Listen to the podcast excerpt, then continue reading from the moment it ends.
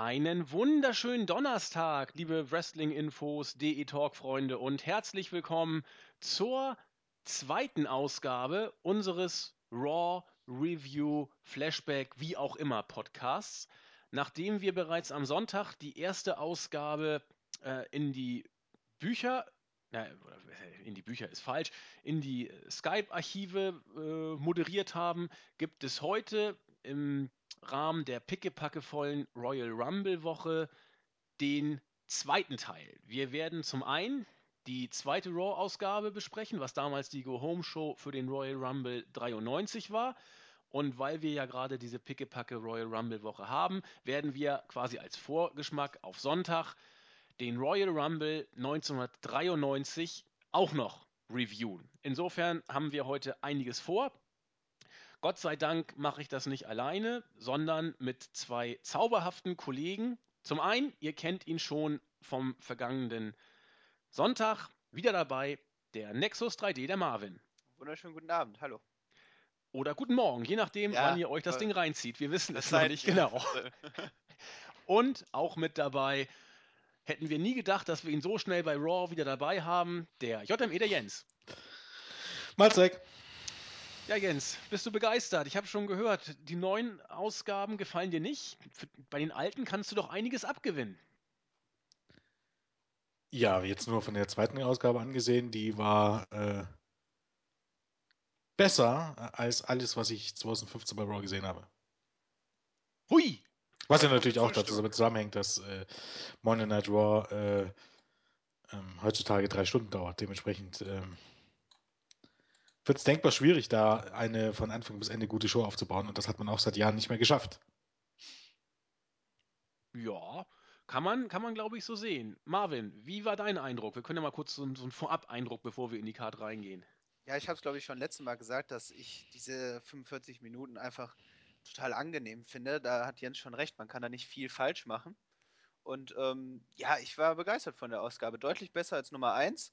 Hat mir durchweg Spaß gemacht und mit einem wunderbaren Highlight am Ende, aber da kommen wir dann äh, nochmal später darauf zu sprechen.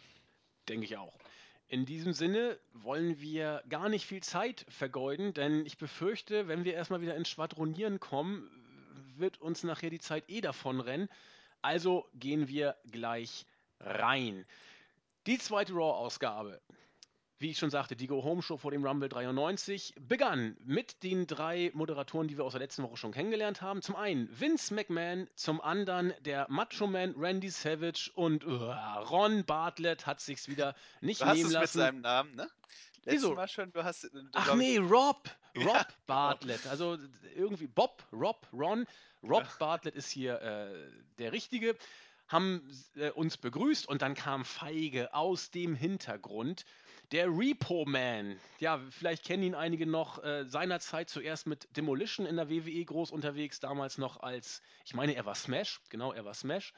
Hat dann nachher, nachdem das Tag-Team aufgelöst wurde, sich als Singles-Worker versucht, mit, äh, ich sag mal, bescheidenem Erfolg eher über untere Midcard selten herausgekommen.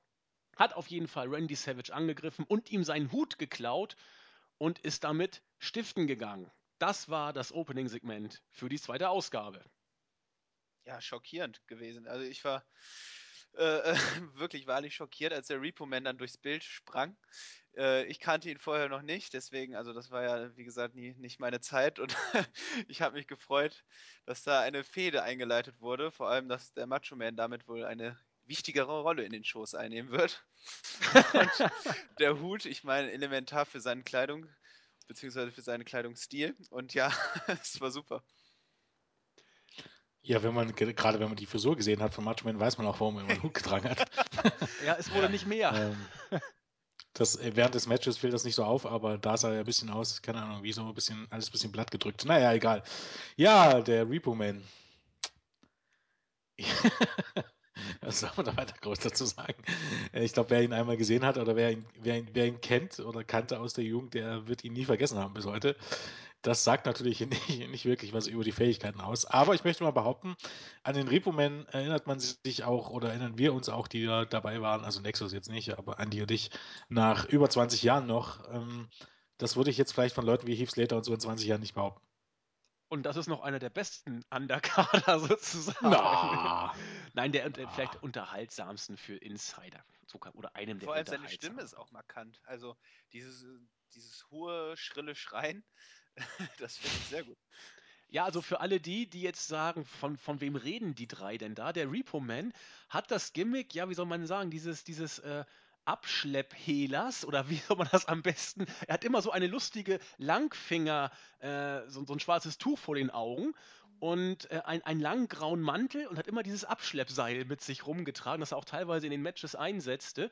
Ich fand den Charakter großartig. Heute könnte man, na, könnte man von einem Geek reden, ich weiß nicht. Er hat auf jeden Fall keine große Rolle oder wirklich große Rolle gespielt. Ähm, durfte aber bei der European Rampage Tour 92 immerhin Sergeant Slaughter mal besiegen. Gut, das sind Hausshows, aber immerhin. Das wurde damals sogar in Deutschland übertragen mit Uli Fessler und Carsten Schäfer. War meine, meine, eine meiner ersten Shows. Ich war schwer begeistert. Ja, das war der Repo Man. Ich glaube, er hat auch nie irgendwie was gerissen in der WWE, ne? WWF. Nee, aber ich meine, da gibt es ja einige solche Gimmicks, die nie was gegriffen haben. Um das zu erklären, er war, er war nicht irgendwie ein Autodieb, sondern er war, glaube ich, so, es sollte jemand sein, der für den Staat so, ähm, wie nennt man das, Steuersünder oder so, also die praktisch die Autos äh, beschlagnahmt oder so. Ich habe das sowas im Abschleppt. Hinterkopf, Ja. ja, ja, abschleppt oder Krallen dran macht oder was auch immer. Ich habe das im Hinterkopf, er sieht immer ein bisschen eher aus wie ein Autodieb. Auch gerade, weil er ein Heel ist und mit dieser Maske oder so. Aber ich glaube, ich habe das mal irgendwann damals gelesen. Ähm, ich weiß es Er- auch nicht so genau. Erklärt aber, aber nicht, warum er den Hut vom Macho Man klaut. Nein, natürlich nicht. Aber ich glaube, er war auch immer recht, recht gut mit IRS dann entsprechend äh, dicke, weil Finanzamt und Abschleppen. Aber das ist eine andere Geschichte. Ähm, nach diesem erheiternden Segment ging es dann auch gleich in die Vollen. Wir hatten das erste Singles-Match. Mr. Perfect durfte gegen Terrific Terry Taylor antreten und das Match am Ende auch nach äh, 10,5 Minuten nach dem Perfect Plex gewinnen. Äh, Story des Matches war, Mr. Perfect hat eigentlich die meiste Zeit dominiert. Ab und zu kam äh, Terrific Terry Taylor dann auch mal zurück. Aber äh, Mr. Perfect war schon derjenige, der hier die Oberhand hatte. Gegen Ende kam es dann aber zu einem kleinen Eklat, denn Ric Flair, der mit Mr. Perfect seinerzeit in einer Fehde steckte, kam an den Ring, hat, Ric, äh, hat Mr. Perfect angegriffen. Das hat der Referee auch gesehen, aber eine DQ gab es da trotzdem nicht. Ric Flair hat entsprechend so auf Perfect eingeschlagen. Der wurde dann natürlich auch, wie sich's gehört, das ist heute nicht anders als es damals war, von Taylor angegriffen, hat aber trotzdem ins Match zurückgefunden und sehr schnell kontern können und den Perfect Plex ansetzen und damit das Match gewinnen können, ist raus aus dem Ring und hinter die Kabine gesprintet, um Ric Flair dort zu stellen. Das Match fand ich gut. Es war für mich deutlich besser als alle Matches, die wir bei der ersten Raw-Ausgabe gesehen haben, zusammengenommen. Und Terry Taylor, ja, vielleicht einigen von euch, äh, von den Älteren noch ein Begriff. Er hatte das Gimmick des Red Roosters seinerzeit, äh, ein Hahn. Ich glaube, er kam auch mit einem Kikeriki in den Ring und dann seine Musik, hatte auch, glaube ich, mal so eine rote äh, Hahnfeder oder sowas. Ähm, sieht ziemlich peinlich aus, aber wenn ich den so, also sah damals peinlich aus, aber wenn ich ihn so wresteln sehe, ähm, es, es kommt nicht von ungefähr, dass der Mann im Jahr 91 und 92 zweimal hintereinander zu den zum Most Underrated Worker überhaupt äh, gewählt wurde. Der war schon nicht wirklich schlecht im Ring, oder? Ja, man muss ja überlegen, ähm, das Red Wooster Gimmick, das war ja da auch schon ein bisschen Geschichte. Eines der schlechtesten Gimmicks aller Zeiten. Ähm, und ich glaube, Terry Taylor an sich, der war auch ein äh, richtig anständiger äh, Pro-Wrestler. Also ähm, es lag ja halt nur daran, dass, äh, dass der bei WWE gleich zu Beginn trotz viel Talents ein absolut beschissenes Gimmick bekommen hat. Und ansonsten hat der ja gerade bei der NWE durchaus ein bisschen was gerissen. Ähm, in den Jahren zuvor und in den Jahren danach. Also das war wieder so ein typischer ähm, Kerl, der eigentlich von WWE versaut wurde. Und nach dem, nach dem Red Rooster Gimmick gab es für ihn halt auch keinen Zurück mehr. Also heißen, über die Midcard ging es da nie hinaus, wenn man das Midcard nennen möchte. In dem Sinne, aber kann man mit viel Wohlwollen. Da war halt dann auch nicht mehr viel. Er war ja dann auch, ähm, ja, wie gesagt, 92 und 93. Ähm, viele kennen ihn, also das ist jetzt gerade so die Zeit, von, von der wir hier reden, ähm, in der Deu äh, Wrestling in Deutschland geboomt hat.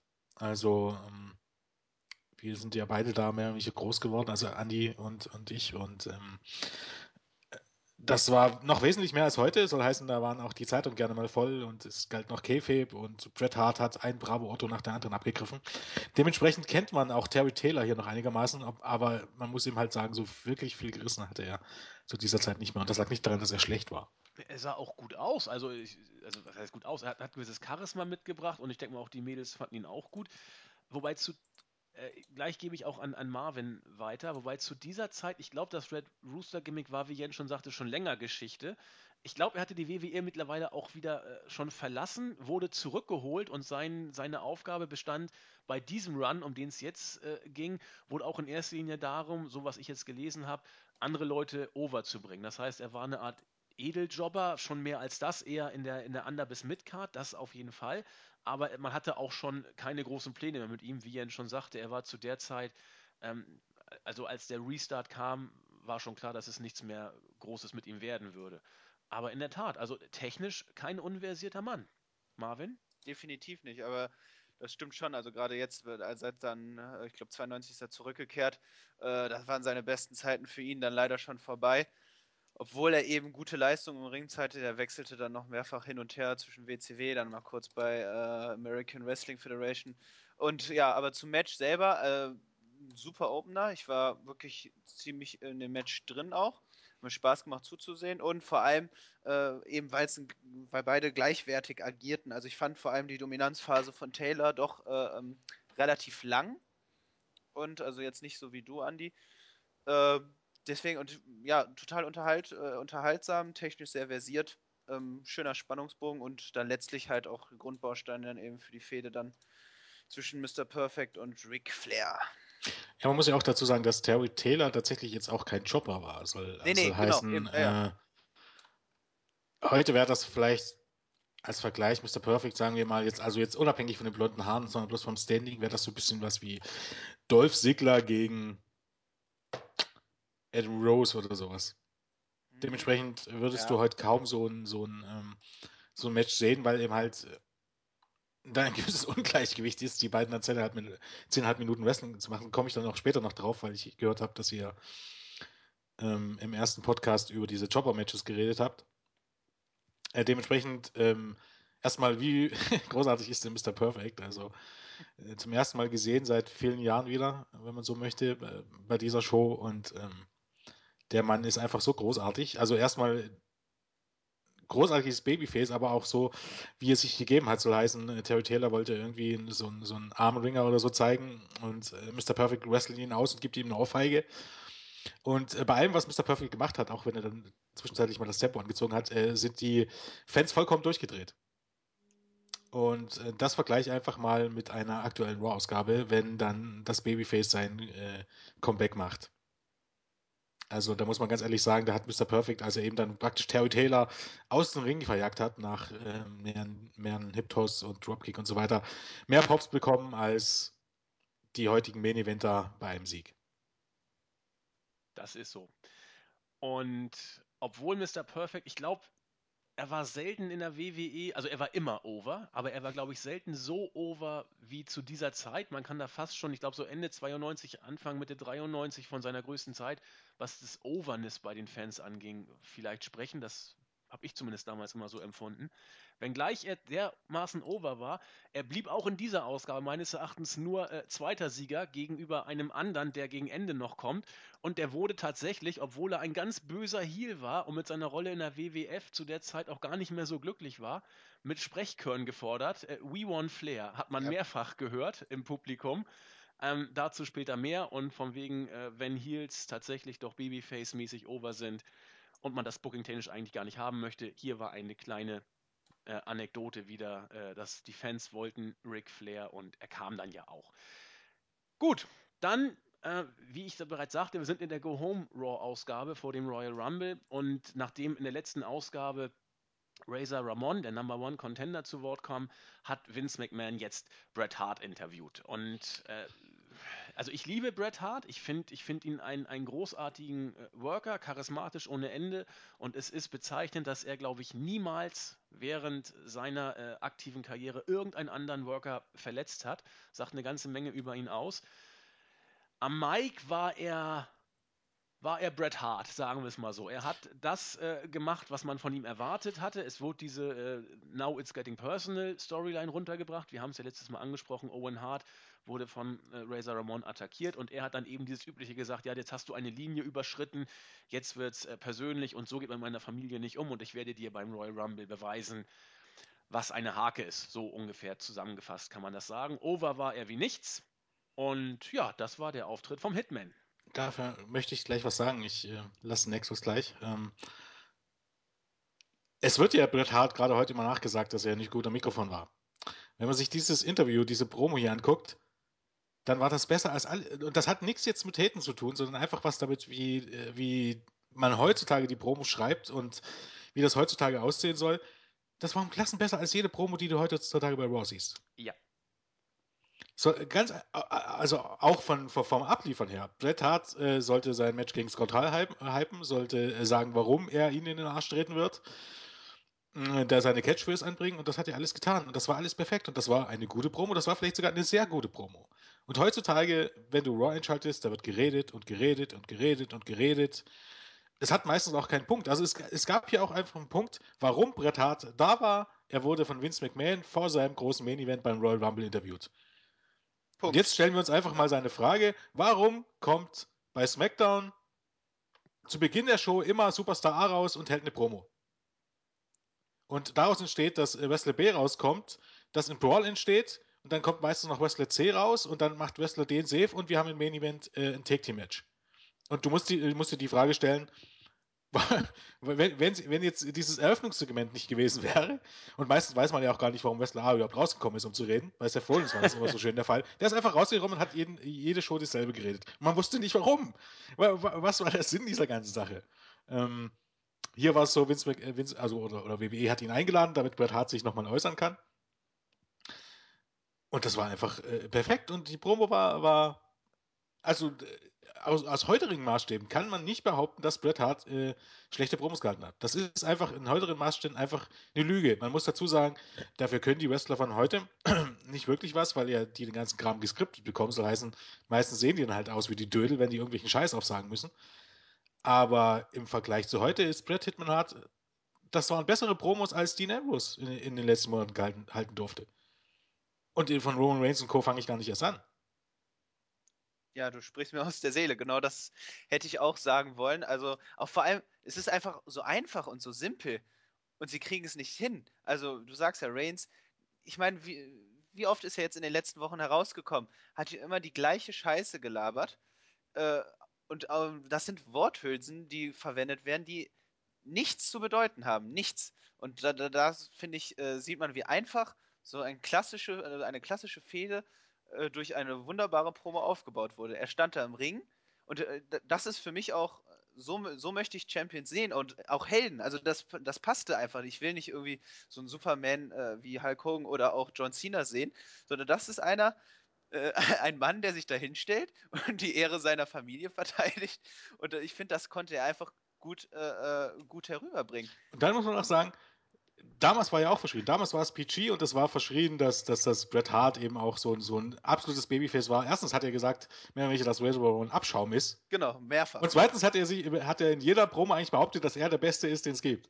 genau, hat er auch da gesagt. Das wollen wir mal vergessen. Ja. Also so ein wirklicher Schleimscheißer war er einfach nicht. Nee, der hat gesagt, dass er der technisch beste Wrestler ist. Und es war nicht mal die beste Promo äh, der Show. Also ich fand die Promo richtig, richtig ja. gut. Und ich, es wurde mir richtig in Erinnerung gerufen, dass Bret Hart nicht so schlecht am Mike war. Oder schlecht sagt man ja nicht, aber nicht so durchschnittlich, wie viele heute von ihm behaupten. Das ist einfach nicht wahr. Dem, dem will ich auch gar nicht widersprechen. Ähm, ich, ich sehe das vielleicht zu sehr noch aus der äh, damaligen äh, Sichtweise. Denn ich habe das Gefühl, dass äh, Bret Harts Promos immer relativ ähnlich waren. Ähm, das ist auch nicht schlimm, denn sie waren, sie waren auch nie schlecht. Gerade im Vergleich zu heute waren sie bärenstark. Da muss man aber sagen, ist das nicht im Wrestling immer so? Weiß ich nicht. Ja, doch, doch, du hast recht. Denn auch, da habe ich mit, mit Marvin noch beim, beim äh, Anmoderieren oder beim, beim, beim Warmschnacken so ein bisschen drüber gesprochen. Das sehen wir auch bei der letzten Promo des Abends, meines Erachtens, oder bei der vorletzten. Aber da kommen wir auch gleich drauf zu sprechen. Auch äh, Ric Flair ja, hat eine auch Promo. Austin Rock nee, oder ich mein, Leute von heute nutzen. Ja? ist eigentlich immer dasselbe. Ja, Ric Flair Ja, Ric Flair, es kommt halt auf das Thema drauf an. Also es gibt auch durchaus andere Ric Flair-Promos, gerade wenn man auch so ein bisschen zu den WCW, NWE-Zeiten guckt, dann sind die, kann man nicht behaupten, dass die immer gleich sind. Nein, ich rede auch jetzt nur von seinem WWE, WWF-Run 92, 93. Ist auch nicht schlimm, denn also, was ich eben dann, was mir nur aufgefallen ist, ich habe diesen, ich, ich habe das Gefühl damals gehabt und ich war damals noch äh, ganz, ganz klein, dass ich bei Bret Harts Promos fast mitreden konnte. Dieses You Crossed the Line, das, das kommt immer, äh, das kam eigentlich bei jeder äh, von seinen äh, Promos. Das ist auch alles nicht schlimm, ähm, aber es ist mir eben aufgefallen. Aber ich finde, es hat den Zweck erfüllt. Ja, Ich wollte dieses Match sehen. Ich wollte sehen, die auf, äh, wollte sehen, wie er äh, Scott Hall den Arsch versohlt. Und das, äh, das finde ich, also ich fand super. Und genauso, das ist einfach die, ich, ich liebe einfach, einfach auch im Kontrast diese, dieses strikte Booking und diese strikten Fäden, nach, äh, die auch Sinn haben. Und das ist, dass nichts in der Show vorkommt, was einfach nur sinnloser Müll ist. Das, das tut gut einfach. ja. Was ja auch damit zu sagen, dass die Show bis eine Stunde lief. Und man muss auch dazu sagen, Mit wir Werbung. bewerten ja jetzt den, den, den Rumble, ja, ähm, wir bewerten ja jetzt auch den Rumble-Aufbau eigentlich auf, auf, nur auf Monday Night Raw, was ja einfach eigentlich nicht richtig ist, weil realistisch gesehen gab es zu dieser Zeit mindestens noch WWE Superstars und ich glaube noch mindestens eine andere TV-Show. Genau, und Superstars hatte damals einen deutlich höheren Stellenwert, also das war schon eine Ja, das hat nichts Show. mit der heutigen Ja, Show zu genau, tun. ja, Da war tatsächlich so, da gab es auch Engels.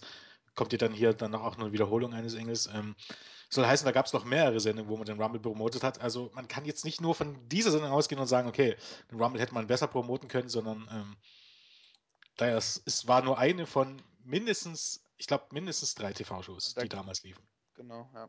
Und um euch dann nochmal so ein bisschen äh, zur Seite zu springen, der Aufbau einer Fehde und die Promos wirken meines Erachtens immer dann, oder man merkt, ob sie gewirkt haben, wenn die Worker äh, beim entscheidenden Match äh, ihren Einlauf haben, also ihre Entrance.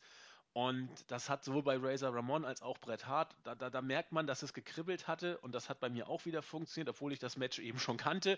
Ähm, da gibt's, da habe ich auch nichts zu meckern. Das war auch, auch wie man es gemacht hat. Erst äh, Razor Ramon, den Challenger, dann jetzt wieder Bret Hart mit ein paar Interviews und dann geht es eben weiter. Und so war es hier auch. Nachdem Bret Hart das Interview gegeben hatte, gab es das nächste Match. Und auch das war äh, letzten Endes alles andere als random, denn Marty Jannetty, der Number One Contender auf die IC Championship, besiegte Glenn Ruth nach fünf Minuten nach dem Rocker Dropper. War jetzt kein wirklich überragend geführtes Match, war auch nicht schlimm, aber ähm, wir wussten zu dem Zeitpunkt, dass Marty Jannetty der Number One Contender war. Letzte Woche hatte Shawn Michaels äh, gegen Max Moon ein, ein Match bestritten und nur eben Marty Jannetty als der Contender hat nachgelegt. Ähm, Glenn Ruth, einigen vielleicht noch bekannt von den äh, Headbangers als Thrasher, damals noch als äh, Singles Worker unterwegs, der auch nicht wirklich viel zu bestellen hatte. Aber auch hier aufbautechnisch passte es, wenngleich das Match jetzt natürlich keine Offenbarung war, sagen wir es mal so. Hm, Das war halt ein Aufbaumatch und dazu komme ich jetzt auch gleich dazu zu eurem Thema von letzte Woche. Diese Chopper-Matches. Ähm, man muss einfach verstehen, dass die Zeit damals eine komplett andere war. Soll heißen, nicht nur die, T- die TV-Shows waren auch zu diesem Zeitpunkt mit Raw hat sich das langsam ein bisschen geändert, aber auch am Anfang auch noch nicht so sehr. Die TV-Shows waren damals dazu da, um die Hausshows zu promoten. Soll heißen, du hast dir die TV-Shows angeguckt und dort hat man gesagt, hier, ähm, entweder es kommt gerade ein Pay-Per-View oder ansonsten kommt jetzt am Wochenende ist WWE in deiner Stadt und du hast dort den Main-Event Hulk Hogan gegen Ted DiBiase. Und der Witz an der Sache war, dass du die großen Leute eben nicht im TV gesehen hast, sondern nur bei den Hausshows. Weil WWE hat das meiste Geld dazu eingenommen oder auch die anderen Companies, die da waren. Und da gibt es ja, gerade in den 80ern, gab es da ein halbes Dutzend in den, in den oder, oder in, mindestens ein Dutzend große in den Territorien, die auch TV-Shows hatten. Und damit haben die Leute ihr Geld verdient, dass die am Wochenende oder, oder in der Woche zu den Hausshows gegangen sind. Und die TV-Shows sollten nur das bewerben. Und meistens war es sogar so, das hat sich erst mit, mit, mit, äh, mit, dem, mit, mit Raw geändert, dass die Wrestling-Promotions für die, die, äh, für die TV-Shows Geld bezahlt haben. Also ähm, das waren bezahlte Programme. Und dazu kommt noch, dass gerade bei Superstars, das war eben halt der Witz, zum Beispiel bei Terry Taylor. Terry Taylor hat, wenn er ein Chopper-Match gemacht hat, hat man ihn ähm, äh, gegen den Chopper gewinnen lassen, ihn squashen lassen in dem äh, Mist und hat ihm so eine gewisse Legitimität gegeben, dafür, dass er dann ähm, eben wie hier gegen Ric Flair den Job machen durfte. Das war der Sinn und Sache und das war eigentlich die Card-Struktur. Du hattest die Chopper, ähm, die überhaupt gegen alles verloren haben. Dann hast du die, die Underkader, die ähm, gegen die Midkader und Upperkader verloren haben, aber gegen den Chopper gewonnen haben und so weiter. Du hast eine genaue Struktur. Und diese Struktur fehlt dir heute fast. Grundsätzlich kannst du nämlich behaupten, dass Leute wie Heath Slater, Stardust und wie sie alle heißen, auch wenn man die immer Superstars nennt, das sind Chopper. Nur, das sind in dem Sinne schlechte Chopper, weil, ähm, keine Ahnung, Chopper sollten sollten, sollten sich abhängen. Chopper sollten die Geeks sein. Das Problem ist, heutzutage sind schon die Mitkader die Geeks. Und die Mitkader gewinnen 50% ihrer Matches, aber untereinander. Das heißt, du hast diese Cardstruktur nicht mehr, die du damals hattest. Richtig. Genau. Gehen wir, glaube ich, alle mit. Ansonsten äh, gibt es zu dem Match nicht viel zu sagen. Hatte die hat da fünf Minuten gegen, gegen Trasher gewonnen und äh, ja, währenddessen gab es ein Interview mit Shawn Michaels. Genau, da, da möchte ich auch kurz drauf eingehen. Diese Telefoninterviews während den, äh, während den Matches hatten wir nämlich auch beim ersten Match. Da wurde dann Bobby Heenan zugeschaltet. Und ich finde es einfach herrlich. Äh, und auch äh, dient natürlich auch dem Aufbau. Gerade dann, um dann äh, äh Shawn Michaels dann als Kontrahenten dann äh, zu befragen. Und ich finde es einfach gut. Ähm, gut, vor allem, wenn es sich auf die Fehde bezieht. Schlecht, wenn dann irgendwie äh, belanglose äh, Themen aufgearbeitet werden. Das wird dann häufig, also kam auch schon vor, wenn dann vor allem Rob Bartlett im Vordergrund stand. Aber äh, grundsätzlich finde ich diese Idee super und unterhaltsam. Ja, da, da, du hast recht, die habe ich in der Tat fast unter den Tisch fallen lassen. Da kommen dann solche Highlights von Bobby Heenan, äh, der dann merkwürdigerweise sich nach der Ver Verbindung immer orientiert und sagt, ich, ich, ich nehme keine Befehle entgegen, ich gebe sie höchstens oder solche Geschichten. Das, ja. das hatte schon was. Und auch, was hat Shawn Michaels gesagt? Ja, ich, ich weiß genau, was in Marty Genettis Kopf vorgeht und ich weiß auch, wie Frauen ticken und wie jede Frau wird auch Sherry sicher in meiner Ecke stehen. Das kann gar nicht anders sein. Das, Glück braucht er auch nicht. Nee, genau, das, das, das hatte was, muss ich, muss ich auch so sagen. Gut, dann Jens hat es schon angesprochen. Wir haben jetzt als nächstes in der Show einen Ausschnitt von äh, WWE Superstars gesehen und da hat man auch schon gesehen, die, die, Halle war eine ganz andere. Es war, es war deutlich mehr Zuschauer, zumindest wirkte es so. Die Halle war auf jeden Fall deutlich größer als die von Raw. Und da ist eben auch storyline-mäßig was passiert und das wurde uns jetzt auch eingespielt. Die äh, beiden Kontrahenten aus der letzten Raw-Ausgabe, Doink und Crush. Wir, äh, ich rufe nochmal in Erinnerung, Crush hat es nicht geschafft, Doink beim um den Ringlaufen einzuholen, haben sich bei Superstars wieder getroffen. Und Doink, wir haben es ja erlebt, er war ja am Arm offenbar doch einigermaßen verletzt, hat dann äh, ein Friedensangebot versucht zu unterbreiten und hat ihm ein Blümchen äh, schenken wollen. Crush war nicht so ganz glücklich, hat aber als Diplomat, der er ist, das Blümchen angenommen, einem Fan geschenkt und ganz, ganz fies hat Doink dann äh, offenbart, dass der Arm nicht äh, wirklich sein echter Arm ist, sondern nur eine, wer weiß ich, Gips sollte es sein. Es war wohl letzten Endes bestenfalls Plastik, hat damit hinterrücks auf Crush eingeschlagen, immer und immer wieder. Und ja, das Publikum, es war schockiert, aber hat eine Frau gesehen, die sich die Hand vor den Mund gehalten hat, weil sie das Elend gar nicht äh, ertragen konnte. Ja, und auf diese Weise wurde da wohl was. Haben die beiden sogar bei Mania gegeneinander gekämpft? Ja. ja. Ach du Scheiße, ja, ja, ich erinnere. Das war mal langfristiger Aufbau, wa? ich glaube, Grosch war aber verletzt. Äh, das heißt, das war ein klassisches, ich bin mir nicht sicher, aber ich glaube, es war ein klassisches, äh, wir schreiben ihn jetzt mal aus den Shows und. Äh, so. Ja, auf jeden Fall verschwand er dann und äh, war dann, äh, machte Hawaii-Urlaub und dann sah man immer in den nächsten Sendungen dann Ausschnitte, wie er am Strand dann da spazierte und sich Kokosnüsse zerquetscht oder Ananas oder irgend sowas. Irgendwie sowas, ich weiß Cranium nicht. Crush. Um nochmal kurz was zu WWE Superstars zu sagen, das war, Superstars war eben im Gegensatz zu Raw klassisch die Show, die funktionierte meistens so. Du hattest erst wie eine Hausshow-Card, soll heißen, hattest du Superstars gegen Superstars. Und dann hat man für die TV-Shows einfach vier, fünf, für jede Woche vier, fünf Chopper-Matches aufgezeichnet. Ja die dann in einer Minute zu Ende waren. Und ähm, das Konzept war, wie gesagt, äh, gar nicht so verkehrt, weil ich glaube, heutzutage würde es vielen Leuten helfen, die da in der Undercut stehen, wenn sie einfach mal irgendwie einen dicken, blassen Typen, hässlichen Typen in einer Minute auseinandernehmen dürften. Das würde Leuten wie DS Henshin oder ähm, Cody Rhodes oder wie sie alle heißen oder Bordellis tatsächlich ein bisschen Legitimität geben. ohne Zweifel. Wobei ich hier jetzt wieder aus meiner eigenen Erfahrung einstreuen muss. Ich war zu der Zeit ja ein ganz begeisterter Wrestling-Gucker, habe auch tolle Undertaker-Shirts und all sowas gehabt. Aber ich habe das damals über Sky, wie gesagt, äh, auf Englisch geguckt. Und das gab es, glaube ich, in der Woche ein oder zweimal oder zumindest wöchentlich. Superstars ist wöchentlich erschienen, wird dann auch teilweise noch wiederholt. Und zu der Zeit hing es mir dann nach zwei, drei Wochen zum Hals raus, immer wieder Razor Ramon zu sehen, wie er irgendeinen Local Jobber squasht oder Crush, wie er irgendeinen Local Jobber squasht oder eben alle die, die man entsprechend aufbauen wollte. Auf sich kann das natürlich auch für, fürs TV-Publikum ja, aber langfristig sein. hast du dann trotzdem etablierte Charaktere, die und gleichzeitig kannst du damit dann auch immer interessante Fäden starten. So haben wir immer die gleichen, die äh, irgendwie vielleicht auch untereinander fäden, aber dann gehen irgendwann die ernstzunehmenden Gegner aus. Und das ist, glaube ich, das Problem, dass man die, die meisten nicht mehr ernst nehmen kann. Klar, aber wo willst du das dann bringen? Du musst es ja im, im, im, im TV irgendwie unterbringen. Das ist auch am besten noch ein bisschen Quote. Drei Stunden Monday Night Raw. Mit mindestens zwei 20 Minuten Promos jede Woche. Ja gut, da gehe ich mit. Dass man bei Raw und SmackDown solche Matches mal einstreuen kann, das äh, halte ich auch für nicht verkehrt. Habe ich auch schon im Board, glaube ich, damals mal geschrieben. Da ist es nicht verkehrt. Und das selbst bei SmackDown oder von mir aus eben selbst bei Superstars oder Main Event, ja, das guckt gerne, das ist das Problem. Aber grundsätzlich diese Matches zu bringen, äh, keine Ahnung, zwei in der Woche und dafür einfach mal die Promos runterzuschrauben. Ja. Ähm, kennt ihr eigentlich die lustige Geschichte, warum? Es heißt doch immer, dass das ähm, This is Your Life Segment mit Mick Foley und The Rock äh, die, die am höchsten, also das Segment mit dem höchsten Rating ähm, in der Geschichte von Monday Night Raw oder in der Geschichte des, des Pro Wrestlings in den USA ist. Ne? Mhm. Kennt ihr vielleicht? Das ist falsch, ja, das wisst ihr, ne? Das höchste Rating war das Match zwischen Steve Austin und der Undertaker.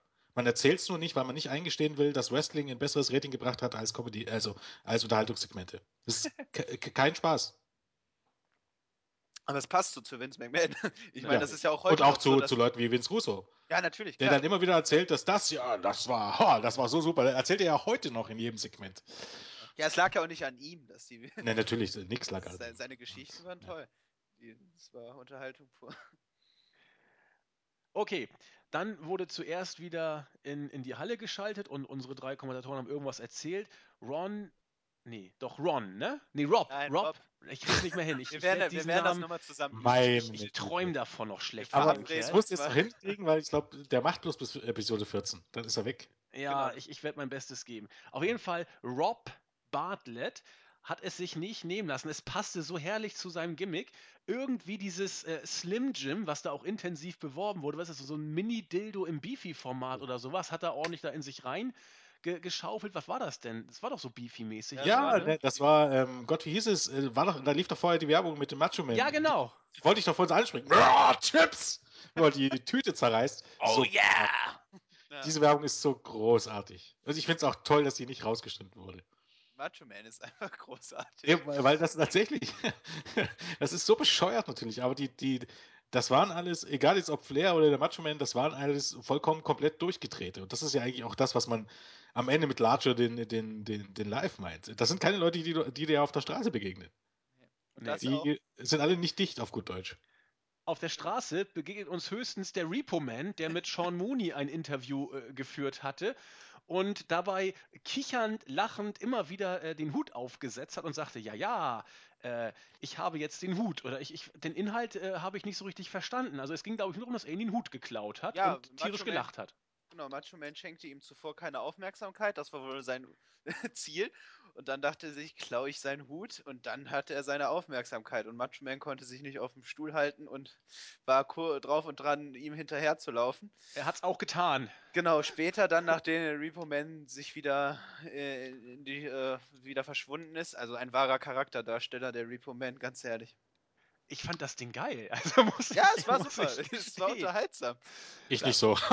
Doch, doch. Fand ich unglaublich gut. Wie er da hin und her sprang und die ganze Zeit mit, seinem, mit dem Hut dann vom Macho Man äh, äh, ähm, da rumlief, es war super. Ja. Denn nach dem Royal Rumble Report, wie gesagt, ich bin ein großer Fan dieser, dieser Reports von Gene Oakland gewesen, wo eben jedes Match nochmal kurz beleuchtet wurde und die, die Teilnehmer äh, bekannt gegeben worden sind, auch noch ein paar neue wieder äh, announced. Ich, ich meine, so schwer ist es doch nicht. Warum macht man sowas denn nicht heute? Aber es ist ja. Wir haben jetzt sechs Tage, also, oh, jetzt habe ich, jetzt habe ich, äh, unser Gimmick gebrochen. versaut. Verdammt. Okay, wir haben es jetzt Montag, wir ge- geben es zu, wir haben es jetzt sechs Tage vor dem Royal Rumble und es stehen ähm, 30 Rumble-Teilnehmer fest, was ja noch okay ist, und ein einziges Match ansonsten. Das zeigt schon, dass WWE glaubt, die Dinge laufen von alleine und man muss sich zu bewerben. Ja, aber das, äh, ich meine, wenn du sowas siehst, jede Woche ein Royal Rumble Report und immer noch ein, Man hat so viel Zeit. Man hat so viel Zeit heute.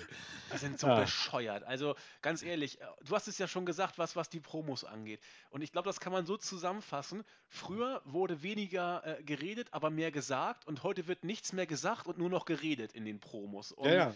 So, so, man glaubt aber, dass das die Leute zieht. Das ist, das ist ja das Lustige. Man, mir muss doch niemand erzählen, dass so ein Royal Rumble Report oder so mal drei Minuten in dem oder vier Minuten in dem irgendjemand, ich weiß nicht, man sollte dafür Randy Young oder so, ist noch was zum, zum Anschauen für die Männer oder keine Ahnung, einfach mal die, die Royal Rumble Card durchgeht und, und sagt, hier, äh, da und da kannst du das gucken. Ich meine, und wenn möglich nicht sagen, dass alle, die es nicht auf dem Network gucken, Idioten sind.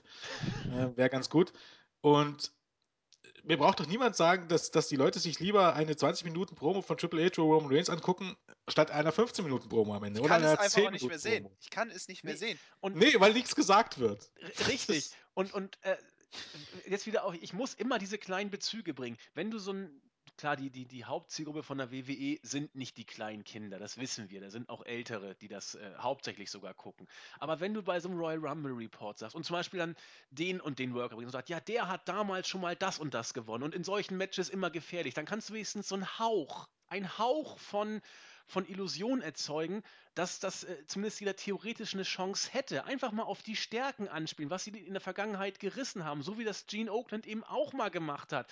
Aber, aber das war ja völlig, wie, wie ihr sagtet, es passiert heute einfach nichts. Das, das, das es hat auch nichts mehr Bedeutung. Der Titel hat auch keine Bedeutung. Ich, das, äh, da, dieser Aufbau des Rumbles, der interessiert mich ein Scheiß. Dieser Titel ist so langweilig und äh, du hast es ja auch treffend geschrieben, äh, Jens, im Forum, dass man heute vorgibt, eine Reality-Show zu sein und äh, ähm, mit ganz anderen Maßstäben da hantiert und trotzdem es nicht hinbekommt, eine interessante Show auf die Beine zu stellen, wo noch Charaktere zählen und äh, Titel noch Wert haben. Das ist das Problem. Genau.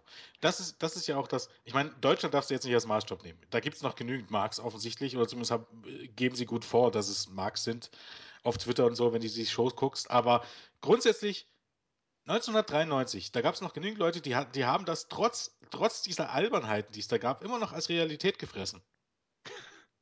Das muss man sich mal vorstellen.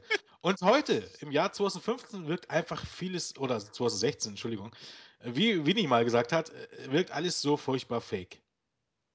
Ja. Genau. Man kann es, ja. Am Ende ist nämlich das Problem immer, oder äh, das Einzige, was zählt, ist, wie es funktioniert. Und wenn du dir die Reaktionen auf die Wrestler damals anguckst, selbst dann auch äh, gleich beim Royal Rumble, auf den wir gleich kommen, ähm, wenn dort ein Babyface kein, reinkommt, dann sind die Fans durchgedreht. Und jetzt? Das ist wie heute, wie heute, da- das, das ist, äh, guck dir, guck dir Raw an, nach einer Stunde reagiert die fast auf gar nichts mehr. Nee, das ist äh, vor allem, man sieht das auch ganz einfach daran, das Publikum steht größtenteils. Wenn irgendwas passiert, dann Ja. springen die auf. Und Ja. heutzutage sitzen Das ist wie bei einer Hausshow. Bei einer Hausshow du das ja auch. Genau, und äh, jetzt sitzen die da gelangweilt, wirklich stellenweise Ja. wirklich sehr gelangweilt und gucken sich das an. Mal wird, es wird auch selten nur noch applaudiert, man, man hört ein paar Zwischenrufe. Das gab es wirklich Ja. dann nur noch, wenn äh, bei Daniel Bryan, wo die Fans Und äh, genau. Und, Genau. und das ist das Ding. Man muss auch sehen, dass unter den Raw-Zuschauern auch viele nicht-Hardcore-Fans sind. Genau. Viele Casual-Fans. Und, Und Daniel die Bryan hat beide angesprochen, Ja. beide Klientel. Genau. Und äh, das hat einfach was damit zu tun, wie die TV-Shows heute aufgebaut sind. Äh, Dort jede Woche, nach, Raw und SmackDown laufen immer nach Schema F ab. Jede Woche. Achtet mal drauf. Ja, Raw beginnt immer mit einer 20-Minuten-Promo. Äh, zur vollen Stunde gibt es immer auch, auch, auch meistens eine Promo und bei SmackDown, SmackDown beginnt jede Woche damit, dass jemand rauskommt, eine Promo hält, unterbrochen wird und dann wird entweder gleich ein Match eingesetzt oder Das es kommt Teddy noch eine- Long-Prinzip, ja. ja, ja, genau. Und, äh, und es wird ein Take-Team-Match angesetzt. Und der Main-Event endet immer mit Fuck-Finish. No Contest, DQ oder was ich weiß nicht. Ich habe jetzt mal eine Diskussion gelesen, wo sich gefreut haben, Leute, dass SmackDown jetzt wieder besser geworden ist. Ist es nicht. Es ist immer noch das Gleiche, nur du hast jetzt Ma Mauro Ranallo, der so ein großartiger Kommentator ist, der wirklich jedes Kack-Match noch wichtig aussehen lässt. Ansonsten hat sich SmackDown nichts geändert. SmackDown ist eine Wegwerfshow, wo nichts passiert, wo du sicherlich gutes Wrestling siehst, aber wo grundsätzlich nichts passiert und wo es am Ende äh, in den Main Events kein Finish gibt. So sieht's aus. Aber wo du gerade äh, ansprachst, manche haben auch 1993 diese Show noch äh, für ernst genommen oder für ernst gehalten. Das nächste Segment äh, fand ich ja wieder großartig. Ähm, wie gesagt, Repo Man klaut den Hut und läuft damit hinfort. Der Macho Man, wie ein vollkommen geistesgestörter, rennt raus auf die Straße, hält irgendwelche Taxen an. Der, der arme Irre sucht überall Sein nach Hut war weg. Alter, ich dachte, ich habe ja fast gelacht, also Tränen gelacht. Dieser Freak hüpft da mit seinem komischen Mitten auf der Straße. Tuntenanzug durch die Gegend, äh, labert arme Leute an. Ich habe so gelacht, weil er, weil er seinen Hut wieder haben wollte. Hüpft er da in New York in die, in, in, in die Rush Hour. Großartig, muss man gesehen haben. Das wird sich dann später auch bei den Nitro-Shows zeigen, wenn, wenn äh, dort äh, der Macho Man ist. Man muss einfach sehen, wie gesagt, larger than life. Ja. Diese Leute sind keine normalen Leute. nee. So heißen, im Grunde sind das alles irre. Und genau das war auch, auch äh, das Gimmick von, von, äh, von, von Savage. Äh, Ja. Oder was heißt Gimmick ist es ja nicht mal. Der Im war Grunde so. war der total Der war- durchgedreht. Genau. Er Der war lebte, er lebte seinen Charakter, seine Ja, eben. Macho Man Rolle. Und das hat ja auch äh, hier unser lieber Rocker da im Forum auch geschrieben. Es war, es war eine ganz andere Realität, eine Weltenflucht. Und das, das damals wollte man das auch erreichen. Und da- das, äh, das funktionierte. Und jetzt will man realitätsnahe nahe Shows bringen, Identifi äh, Identifizierung, äh, nee, Identifikation schaffen. Und ja, mit Reigns oder was? Ja, das ist das Problem. Ich hatte es ja schon mal, ich weiß nicht, welches Thema das war. Ähm, wenn, ich, wenn ich Außerirdische in Star Trek sehe, ist das für mich normal. Wenn ich da, äh, Außerirdische im, im, im Tatort sehe, ist das Bullshit. Und genau das ist der Unterschied. Es gibt immer Genau, ja. eine Realität, ein eigenes Universum. Und in diesem eigenen Universum muss man logisch sein. Und das kriegt die WWE aufs Verrecken nicht hin. Selten. Heutzutage selten. Obwohl es nicht so schwer ist, wie andere durchaus zeigen. NXT beispielsweise geht ja auch noch. Ja. Das ist auch ein eigenes Und, Universum. und wichtige Grundpfeiler aus NXT oder anderen Promotions könnte man auf WWE übertragen. Und ich will da nicht hören, dass NXT ist nur eine reine Wrestling-Show. Das ist einfach nicht wahr. Quatsch, nein, Ähm, das ist eine Unterhaltungsshow. Eben. Naja, Ach, egal. Weiter. Unterhalten war's. Danach kam's zum Main Event. Ric Flair trat an gegen damals als El Matador Tito Santana antreten. Das Ganze ging knapp neun Minuten und endete letztlich in einem No-Contest. Zuerst war das relativ ausgeglichen. Ähm, ich musste so schmunzeln. Es gab auch hier vermehrt Let's Go Flair Sprechchöre. Randy Savage hat überragend versucht, darauf zu reagieren, indem er sagte, hm, heute hat offensichtlich Ric Flair all seine Fans auf der Welt eingeladen, damit sie Lärm machen. Fand ich richtig, richtig gut. Ja, hat sich auch in der Tat Flair äh, ein bisschen mit, mit Savage auch verbal äh, angelegt. Ähm, und so weiter und so fort. Ich fand das Match gar nicht schlecht. Ähm, komischerweise sein Finishing Move zu der Zeit von Tito Santana, weil der El Pasa de Muerte, so ein Flying Forearm, eingesprungen, den hat er sogar einmal ins Ziel gebracht, hat ihn aber nochmal ansetzen wollen und zu- zu diesem Zeitpunkt war mittlerweile auch Mr. Perfect aufgetaucht und die haben sich, äh, Flair und Perfect haben sich ordentlich Saures gegeben äh, außerhalb des Rings. Mittlerweile war Tito Santana schon, äh, nachdem er den, den zweiten El Pasa de Muerte offensichtlich ansetzen wollte, äh, übers oberste Seil gegangen, weil Flair sich weggeduckt hat, lag da irgendwie benommen draußen rum und die Offiziellen sind irgendwie immer über ihn rübergestampft, weil sie die beiden Streithähne Flair und Perfect trennen wollten. Und ich glaube, die, die haben sich sogar äh, im, im Backstage-Bereich noch, noch weiter geprügelt. Das, oder verwechsel ich das jetzt gerade mit, dem- mit dem Rumble, wo mit Genetti Shawn Michaels hinterher ist? Ich glaube, sie sind getrennt in die Nee, Backstage-Bereiche. sie Nee, sie, sie kam wieder dann. aber sie haben Ja, sich ja. doch reingeprügelt, oder nicht? Ja, oder? ja, ja, ja. Genau. Genau. Ja. Sie haben sich backstage reingeprügelt und das Match wurde abgebrochen. Typisches äh, No Contest. Soll ich gleich äh, den Rest weitermachen? Ja, ne? Danach kam irgendwie eine Werbeunterbrechung und Vince McMahon sagte, naja, eigentlich wollten wir doch jetzt hier ein Interview mit, mit Ric Flair hören und der kam dann auch wieder raus und hat also er sieht dann ja immer aus wie kurz vorm Herzinfarkt, hätte ich beinahe gesagt. Mit hochrotem Kopf kam er dann zum Mikro von Vince und schreit ähm, in das Mikrofon, in der WWF ist kein Platz für Perfect und mich zusammen. Äh, äh, er will mich, er kriegt mich. Es wird nächste Woche wird's ein Match geben und dann äh, er oder ich, einer von uns beiden, äh, kann nur noch hier bleiben. So, dann irgendwie kam Perfect auch raus. Haben die sich da noch geprügelt? Nein, Perfect hat erstmal auch versucht, cool zu reagieren. Dachte, ja, ich habe das gehört und ich nehme das an. Und nächste Woche, äh, Montag, wird es dann dieses karrierebedrohende Match sozusagen geben. Der Verlierer muss die WWF verlassen. Großartig. Großartig. Ja, anders kann man es nicht beschreiben. Es war so wundervoll. Flair ist einfach der Wrestling-Gott. Äh, Im Ring, außerhalb des Rings, überall am Mikrofon und es war so unglaublich unterhaltsam. Und genau in solchen Momenten weiß ich, warum ich Wrestling liebe, warum ich Flair liebe. Und es war so unterhaltsam und man wollte einfach nur noch Flair reden hören. Ich bin ganz verliebt. Wieder einmal. Man muss sagen, Flair war ja schon damals nicht mehr unbedingt auf seinem Höhepunkt und äh, trotz allem, also erstmal war das Match großartig, weil Ric Flair nun mal ein Heel ist. soll, soll heißen, äh, im Grunde waren seine Matches gerade auch immer nach, nach einem gewissen Schema, das kann man ja, ja nicht abstreiten.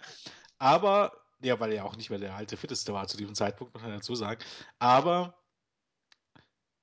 das Babyface hatte immer eigentlich, wenn es fertig zuging, immer, immer den Vorteil. Aber Ric Flair, ne, diesen äh, Dirtiest Player in the Game, ähm, hat jede Chance dazu genutzt für, für, für Eye-Pokes, für, für Augenstecher, für Augenkratzer. Jede Chance, die ihm sich geboten hat. Und ähm, danach hat er eben sein Moveset durchgebracht. Und das war, das ist einfach auch heute noch großartig anzusehen. Ric Flair ist, ist vermutlich der beste Pro-Wrestler, den es jemals gab. Genau, und, und danach weiß, die. Ja. Nee, sag, mach weiter, mach weiter. Und danach die Promo. Ich habe mir die dreimal angeguckt, die so großartig war die. Die war. ja. Ich hatte die das kann man auch nicht in Worte schaffen. Ja, schaut, schaut euch einfach alleine für diese Shows, auch für diese vielen alten Shows, wir können ja vielleicht dann später noch was dazu sagen, lohnt sich, lohnt sich das anzugucken. Ähm, diese Promo war so großartig. Fuck! Also, ähm, unglaublich. Und äh, danach wollte man dieses Match sehen. Ich meine, die Fäde ging ja zwischen den beiden auch schon eine Weile. Hintergrund war ja mehr oder weniger, dass äh, Perfect in den 90ern oder als, als Flair dann kam, war, ja, was war Perfect? Technischer der Berater, Berater hieß es. Genau, von Ric Flair, warum auch immer. Ich glaube, Perfect war auch verletzt oder so. Ich weiß dann gar nicht, wer gegen wem geturnt ist, aber ich nehme ja mal an, Perfect ist gegen Flair geturnt und ähm, das ging ihm dann jetzt bis zu diesem Punkt, als äh, Flair, äh, ähm, Perfect, Flair, der Heel, hat Perfect herausgefordert zu einem Loser, äh, Loser Leaves äh, WWF-Match. Ja, der hat einfach die Schnauze voll. Genau, das weil Flair es nicht ertragen konnte. Ja. Es gibt nur ein, es gibt nur Platz für einen von den beiden bei WWE. So großartig. Wie, wie, wie gesagt, das ist. Wie episch war denn bitte auch der, der Start dieses Brawls? Also als dann äh, ja. Äh, der Mr. Perfect, die, diese Härte einfach, die haben wirklich, diese, diesen Hass konnte man einfach förmlich spüren. Es war so ja. großartig. Ah, wundervoll. Ja, ich habe da auch äh, nichts mehr zu ergänzen. Und vor allem, er kann auch, er kann auch einfach seine Gegner so wunderbar gut aussehen lassen. Also Santana war natürlich auch ein, ein toller Wrestler, also war auch technisch fand ich ihn immer äh, sehr gut. Ähm, aber egal auch mit wem er dann im Ring stand, der hatte einfach die Fähigkeit, beide gleichermaßen gut aussehen zu lassen, eine Geschichte im Ring zu erzählen. Und deswegen macht das für mich auch ihn einfach zum besten Wrestler, den ich jemals gesehen habe. Da, und, und ob, obwohl er zu diesem Zeitpunkt kurz vor seinem 44. Geburtstag genau. äh, stand. Und das war noch lange nicht das Ende seiner Karriere. Ähm, nee, noch lange, noch lange nicht. Hat er, hatte aber auch einige äh, krasse Bums genommen, auch in diesem Match fand ich. Also das war, aber immer auf die Hüfte, also, also zumindest nicht genau auf den Rücken, sondern immer ein bisschen seitlich, auch damals schon. Ja. Das kennt man ja eigentlich von ihnen, aber Flair ist einfach in, in Wrestling Gott, selbst als, wär, als er nicht mehr alles, also selbst, als er nicht mehr auf dem Höhepunkt war, also damals war es wahrscheinlich schon nicht mehr unbedingt, ich meine, der hat das da auch schon ein paar Jahrzehnte gemacht zu diesem Zeitpunkt, war er einfach noch ähm, eine Klasse besser als alle anderen. Also das ist ähm, vor allen Dingen diese Promo, wie gesagt, das ist so göttlich. Ja, und, und muss ich auch wieder äh, an diese Referenz Wrestling isn't Wrestling denken. Da sagt der eine Kollege ja auch, ähm, als er dann versucht, den Charakter Ric Flair zu inszenieren, ja, äh, das ist Ric Flair, er ist alt, äh, er war immer alt, so nach dem Motto. Und das passt hier wieder auch. Er war zu dem Zeitpunkt 43, sah locker aus wie über 50 und vor allen Dingen von, mit seinem Körper. Also der hat das Leben gelebt und das, das sieht man auch. Aber ganz, ganz großartig. Also Ric Flair ist Wrestling. Das kann man deshalb müsste man jetzt nicht eigentlich glatt nochmal die, die alten, die Mid-South und NDRBE-Shows Ja. auf dem Netzwerk angucken, weil da war Ric Flair wirklich, und dann hat er auch andere Promos gehalten und da war Ric Flair wirklich im Grunde die coolste Sau, die es gibt. Also weil es wirklich so war, eigentlich musste man den hassen, weil eigentlich alle Männer sein wollten wie er. Wenn man jetzt mal ganz ehrlich ist. Und ich Ähm. habe ihn gehasst als, kleines, als kleiner Junge, weil er immer so gebettelt hat und in die Augen getreten hat, Ja, er gestochen ja, hat. Und ja. immer, hast du auch wieder bei diesem Match gesehen, Santana Ja. hat zwei Schläge angesetzt. Nein, Ja. bitte nicht, bitte nicht Je- weiter. Jede Chance, jede, Chance, jede Chance genutzt dann, äh, äh, wie gesagt, absolut großartig. Ein, ein absolut großartiger Heel und ich weiß nicht, ich bin ganz ehrlich, ähm, gerade dann so in WCW-Zeiten und vor allen Dingen in seinen späten WWE-Zeiten, ähm, äh, das war nicht mehr irgendwie der Ric Flair, es war dann immer halt nur immer dieses Schema F, das er durchgezogen hat. Danach darf man Ric Flair nicht bewerten, weil danach war er nicht der beste Wrestler aller Zeiten. Aber wenn man ihn in seinen früheren Jahren kennt und er hat dann einfach gemerkt, äh, wo er nicht mehr auf dem Höhepunkt war, ähm, dass es eine gewisse Art gibt, äh, die immer zieht, mit der er immer over ist und die hat er dann einfach durchgezogen. Und das kann man ihm ja auch nicht vorwerfen. Und das hat er ja auch bis, in, bis, bis ins tiefe Alter noch, noch ähm, äh, geklappt. Und die Matches waren trotzdem nie, nie wirklich scheiße, auch in der WWF nicht. Die waren alles andere als schlecht. Ja, dann das, äh, der Rauschmeißer, wieder ein kleiner, äh, kleiner netter Gag. Also ich zumindest musste dieses Mal auch ein bisschen schmunzeln, denn Repo Man hat Rob Bartletts Auto abgeschleppt. Na gut, wer, wer drüber schmunzeln kann, äh, ich konnte es auf jeden Fall. Ja, damit war Raw zu Ende und wir waren alle entsprechend gehypt auf den Royal Rumble und ich habe es ja angekündigt, den besprechen wir doch jetzt auch am besten gleich mit. Wollen wir gleich rein? Starte. Wir starten. Ähm, moderiert haben diesmal Gorilla Monsoon. Ich weiß nicht, ich bin mit ihm nie richtig warm geworden. Und Bobby Heenan überragend. Überragend. Und nachdem die beiden das Publikum begrüßt haben, oder wollt ihr noch was zu den Kommentatoren kurz sagen vorher? Nee, Heenan habe ich ja letztes Mal schon gesagt, auch Nö. einen, den ich immer bewundert habe. Er hat auch diesmal wieder gezeigt, gerade bei der, aber da kommen wir dann im Laufe der Show noch drauf. Ähm, Opener waren die Steiner Brothers gegen die Beverly Brothers. Wir haben die Steiner Brothers in der ersten Raw-Ausgabe ja schon angesprochen, auch im Ring gesehen. Das meiste hat damals äh, Scott Steiner gemacht. Und die Beverly Brothers, ja, waren eigentlich, sie waren mehr als nur Jobber, aber sie haben irgendwie nie so richtig den großen Durchbruch geschafft. Ich habe mich immer gefragt, wieso eigentlich nicht? Weil, dass sie nicht wirklich schlecht waren und technisch versiert und Heels der alten Schule, auch Tag Team Wrestling der alten Schule, äh, richtig gut rübergebracht haben teilweise, das hat man auch in diesem Opener gesehen. Das Match war eigentlich ein von vorne bis hinten konsequent, professionell und gut aufgebautes Tag Team Match der alten Schule. Für die äh, technischen und trotzdem relativ stiffen Aktionen war Scott Steiner zuständig. Die Beverlys haben durch äh, mal mehr oder weniger illegale Aktionen dann auch immer wieder ins Match zurückgefunden. Und nach knapp elf Minuten war ein, also ich war echt überrascht, wie, ja, fast wie gut oder wie flott ich, ich diesen Opener fand. Jens? Ja, äh, der Opener war auch okay. Und zu den Steiners muss man auch dazu sagen, ähm, also over waren sie ja immer, auch hier hat man das ja gemerkt. Äh, Das lag nicht daran, früher war es immer halt ein bisschen schwierig, man weiß auch nicht, was da immer lief, aber sie sind dann ja auch äh, Tag Team Champions gewesen, dann aber relativ schnell bei WCW wieder gelandet, wo sie auch als Tag Teams eine gute Rolle gespielt haben, aber auch damals muss man sagen, war die Tag Team Division schon sehr, sehr untergeordnet am Ende des Tages. Und man weiß immer nie genau, was sie sich vorgestellt haben, aber grundsätzlich haben sie als Tag-Team damals auch schon funktioniert. Also so ist es nicht, aber auch da waren eben halt Tag-Team schon irgendwie so eher so ein Prelim-Act. Äh, ja, die Beverly Brothers, ne, diesmal ohne die Genius. Äh, ich weiß gar nicht, der war damals war wahrscheinlich schon gar nicht mehr da. Ähm, ja, das Match war okay.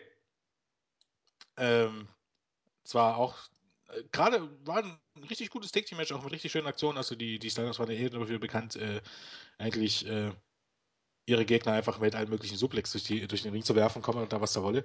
Mm, Der eine oder andere Abfuck war natürlich auch mit dabei.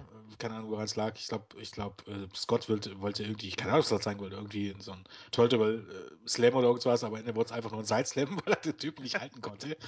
Aber Nee, war ein richtig ordentliches Team Match, war ein guter Opener, war vielleicht wahrscheinlich sogar das zweitbeste Match. Naja, wohl, naja, vielleicht nicht unbedingt. War, war, ein, war, ein, war ein guter Opener, ein gutes Team Match.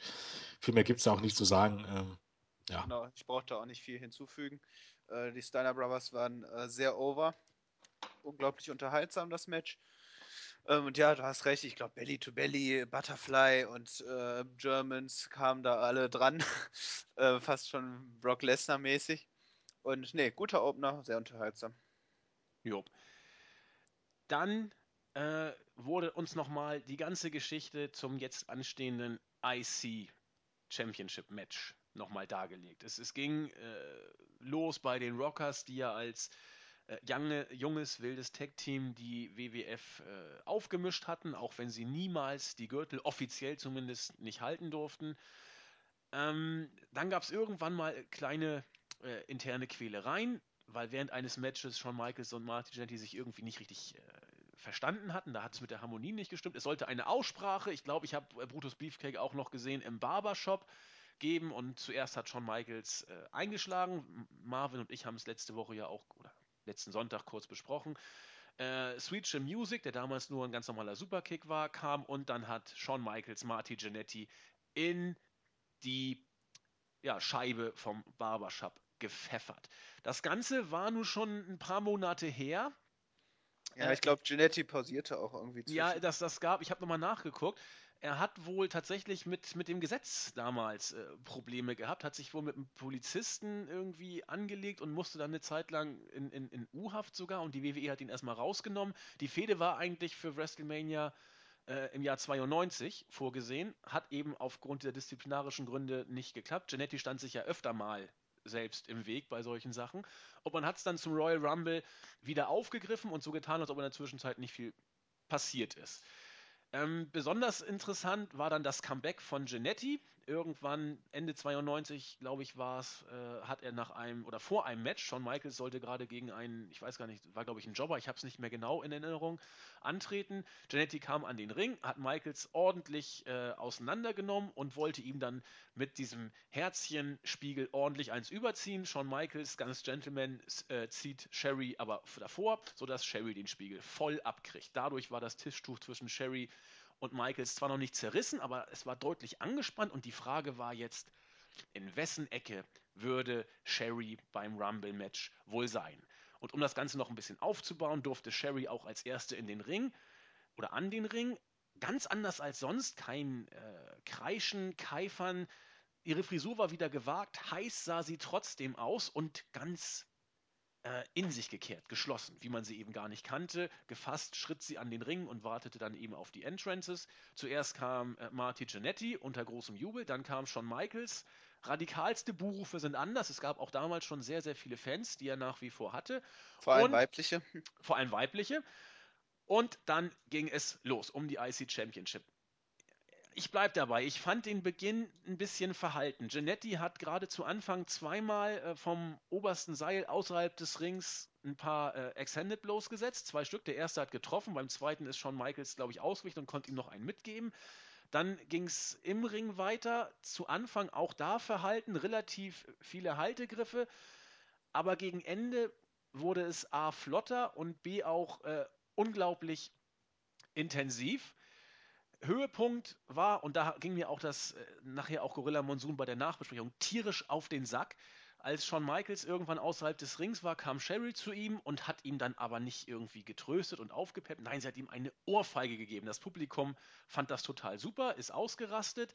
Im Match bekam dann Genetti auch die Oberhand und als er dann Shawn Michaels irgendwie festhielt, hat sich Sherry wieder berufen gefühlt, irgendwie einzugreifen, hat sogar ihren High Heel ausgezogen und wollte ihn Shawn Michaels ins Gesicht hauen. Alles natürlich höchst illegal. Hat aber nicht geklappt, dass sich Michaels wieder wegdrehen konnte. Janetti wurde mit dem Schuh ins Gesicht getroffen. Michaels hat intensiv auf Sherry eingeredet, aber sie nicht gehauen. Er hat sie nur böse angeguckt. Es gab dann den Superkick, kein Side Suplex. Superkick, Cover und das Match war zu Ende. Ein bisschen mau war der Anfang. Gegen Ende fand ich es richtig, richtig gut. Ob man hier vier Sterne geben muss, lasse ich dahingestellt. Ja, ähm, war sicherlich das beste Match des Abends. Ich fand den Anfang jetzt gar nicht so mau. Es war eben halt, ähm, es war eben halt ähm, aufgebaut, wie eben halt Matches damals aufgebaut waren. Und ähm, da ging es nicht immer gleich vom Anfang an zur Sache, wenn man so möchte. Aber an sich hat man das Match ähm, gut erzählt und natürlich dreh, drehte sich vieles um Sherry. Ich fand im Gegensatz, dass, äh, okay, für, für die Storyline war das Ende gut, aber ich fand, dass es eben mir halt jetzt für dieses eine Match, man weiß, da kam ja noch mehr, war es für mich halt eben auch irgendwie ein bisschen zu viel Storyline und ähm, ähm, zu wenig Ende oder zu wenig, zu wenig wirklich erbittertes Match, als vielmehr dann, dass Sherry damit reinkam. Ich finde einfach, Shawn Michaels und gegen Marty Cinetti in ihrem ersten großen Match äh, hätte er alleine gereicht, da hätte man nicht Sherry noch reinbringen müssen. Es hat für mich dann einfach ein bisschen abgelenkt ähm, vom eigentlichen, ähm, von der eigentlichen Fehde. Aber okay, ähm, das Finish passte. Ich glaube auch hier war es der Superkick, weil eben ähm, ja, Michaels Cinetti dann beim Split auch der Superkick verpasst hat, kann ich mir vorstellen, und nicht der Backdrop. Allein die Überlegung, dass damals ein Backdrop ein, ein ähm, also Backdrop Suplex ein, ein, ein Finisher war, ist schon interessant. Ähm, ja, es war das beste Match des Abends. Ähm, und ja, Shawn Michaels Matches waren eigentlich so gut wie nie schlecht. Genau, gehe ich auch wieder vollkommen mit. Also neben Ric Flair tatsächlich auch Shawn Michaels mein äh, Lieblingswrestler, auch vom Charakter her. Vor allem damals dann diese, dieser arrogante Playboy von allen Mädchen, Frauen geliebt. Und ähm, die Story an sich fand ich unglaublich gut, super aufgebaut, perfekt inszeniert. So sollte ein Split aussehen, so sollte eine Fehde zwischen zwei ehemaligen Partnern und Freunden äh, funktionieren. Dann mit Sherry natürlich äh, äh noch ähm, sehr zusätzliche nette Geschichte. Vor allem dann gerade auch, als sie dann den Spiegel abbekam und dann die Seiten wechselte. Ähm, ja, das Match an sich, es war, ich, ich fand es toll. Also ich sehe Michaels unglaublich gerne im Ring. Und äh, Genetti ist ebenfalls ein sehr guter Wrestler. Und das, ja, unglaublich stimmig, unglaublich unterhaltsam. Und ich fand auch, äh, fand auch das Finish super. So hat man das, äh, finde ich, sehr gut gelöst. Passte eben auch zu äh, Michaels, äh, der dann eben seine Matches auch äh, mit äh, Lug und Trug gewonnen, gewinnen konnte. Und es war sehr schön. Gut. Dann äh, ging es auch noch backstage erstmal ein bisschen weiter. Wie gesagt, Sherry war vollkommen außer sich, nachdem sie sah, was sie angerichtet hatte, ist backstage gerannt. Ähm, Shawn Michaels erst hinterher, wollte sie wieder zur Rede stellen und wie von der Tarantel gestochen, hüpfte dann Marty Jannetty auf ihn herauf und die beiden haben sich dann noch ein bisschen weiter äh, geprügelt und damit war es dann vorbei. Gut, äh, Lord Alfred Hayes hat mit dem Undertaker und Paul Bearer gesprochen. Äh, war das diese, ich weiß es gar nicht mehr genau, Headlock on Hunger, wo Paul Bearer, äh, Undertaker sagte, es ist nicht gut, wenn Leute wegen Hunger sterben müssen irgendwie. Ist so wichtig wird es nicht gewesen sein. Und dann kam das dritte Match des Abends. Bam Bam Bigelow gegen den Big Boss Man. Beides zwei richtige Kanten. Äh, wie soll ich sagen? Ich mache mal so positiv. Bam Bam Bigelow ist für mich einer der persönlich einer meiner Lieblings-Big Guys für seine Masse, die er hat, unglaublich beweglich. Äh, the Beast from the East, auch damals schon so angekündigt. Aber das Match war nicht so, so richtig gut. Die beiden sind nicht so richtig in die Gänge gekommen. Der Big Boss Man, so gut er sellen konnte, so technisch limitiert war er. Hat man auch in diesem Match gesehen. Es gab viel, viel Gebrawle, aber wenig große Klasse. Melzer hat hier nur einen Stern gegeben, fand ich ein bisschen wenig, aber viel mehr wäre es dann auch wieder nicht gewesen. Ja, es war zwei Big Guys, die aufeinander rumprügeln und am Ende hat Bam Bam Bigelow äh, gewonnen nach seinem äh, patentierten Diving Headbutt, der für mich sogar auch ein bisschen, also Diving Headbutt, er krabbelt aufs oberste Seil rauf und hüpft dann runter. Für mich ein bisschen, äh, nicht out of nowhere, aber ein kleines bisschen überraschend. Zehn Minuten, ja, hat man die Match angemerkt, würde ich sagen.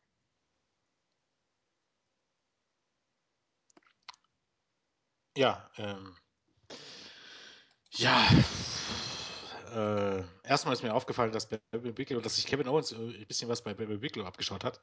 Ähm, beim End Entrance von Owens mal darauf achten, dieses Kopfgewackel und auch so die Art und Weise, wie er oft zum Ring kommt, hat ein bisschen was von Bam, Bam. Stimmt. Ähm, ja, das Match war nicht gut. Brauchen wir jetzt nicht groß drüber reden. Ähm, das war hingegen wahrscheinlich auch das schlechteste Match des Abends. Das soll bei diesem Rumble auch tatsächlich schon was heißen. Ähm, Barbara Wickel hat schon wesentlich bessere Leistungen. Äh, ich weiß nicht, Big Boss, man, ich war nie ein großer Fan von dem. Ähm, wird mir auch heute wieder klar, warum dem so ist. Ich fand ihn nicht gut. Das Match war auch ziemlich, ich weiß nicht, äh, nicht so, nicht so berauschend. Ich habe da jetzt auch nicht viel zu verlagen. Es war irgendwie äh, langweilig. Es war eine Pinkelpause. Es war irgendwie das Steven-Match ohne hübsche Dieben.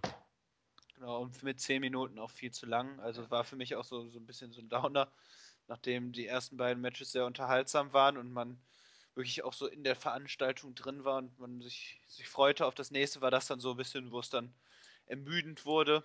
Eben beide Wrestler nicht toll und haben mich auch überhaupt nicht irgendwie fasziniert. Sowohl Bam Bam Bigelow als auch Big Boss Man.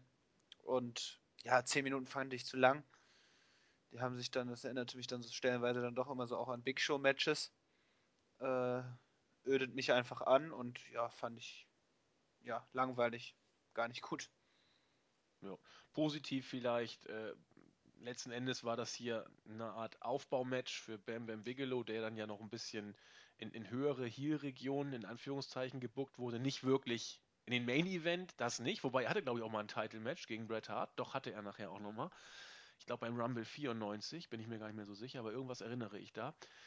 Ähm, immerhin, das war dann aufbautechnisch konsequent, aber doll war das Match in der Tat nicht. Aber der Big Bossman war damals eben noch sehr over, obwohl er auch für mich da schon ein bisschen wie ein Relikt aus den späten 80ern wirkte. Auch sein Entrance-Theme, das war so richtig, so wie Hulk Hogan das Theme, das ist ja auch pure 80er hat man da auch schon gesehen, dass der Big Bossman ein kleines bisschen vielleicht out of touch schon war mit, sein, mit seinem Gimmick, aber er war immer noch over. Gut, dann äh, wurde das Championship-Match aufgebaut. Zuerst haben wir nochmal die Attacke von Razor Ramon gegen Owen Hart gesehen, die ja nun auch mehrfach angesprochen wurde. Dann hat, äh, hat man Razor Ramon nochmal im Interview gesehen. Ich glaube, beim Basketballspiel wurde er interviewt in, in äh, coolster was ich, was das für eine Streetwear war, sah ziemlich gewagt aus auf jeden Fall, hat das Übliche erzählt. Ich werde, ich habe Gold um meinen Hals, Gold an meinen Fingern und Sonntag werde ich Gold around my äh, Neck, äh, Neck, Schwachsinn, äh, West oder wie das da auch heißt. West. Haben. Genau. Das Übliche. Und das Match ging los. Zuerst kam Razor Ramon rein.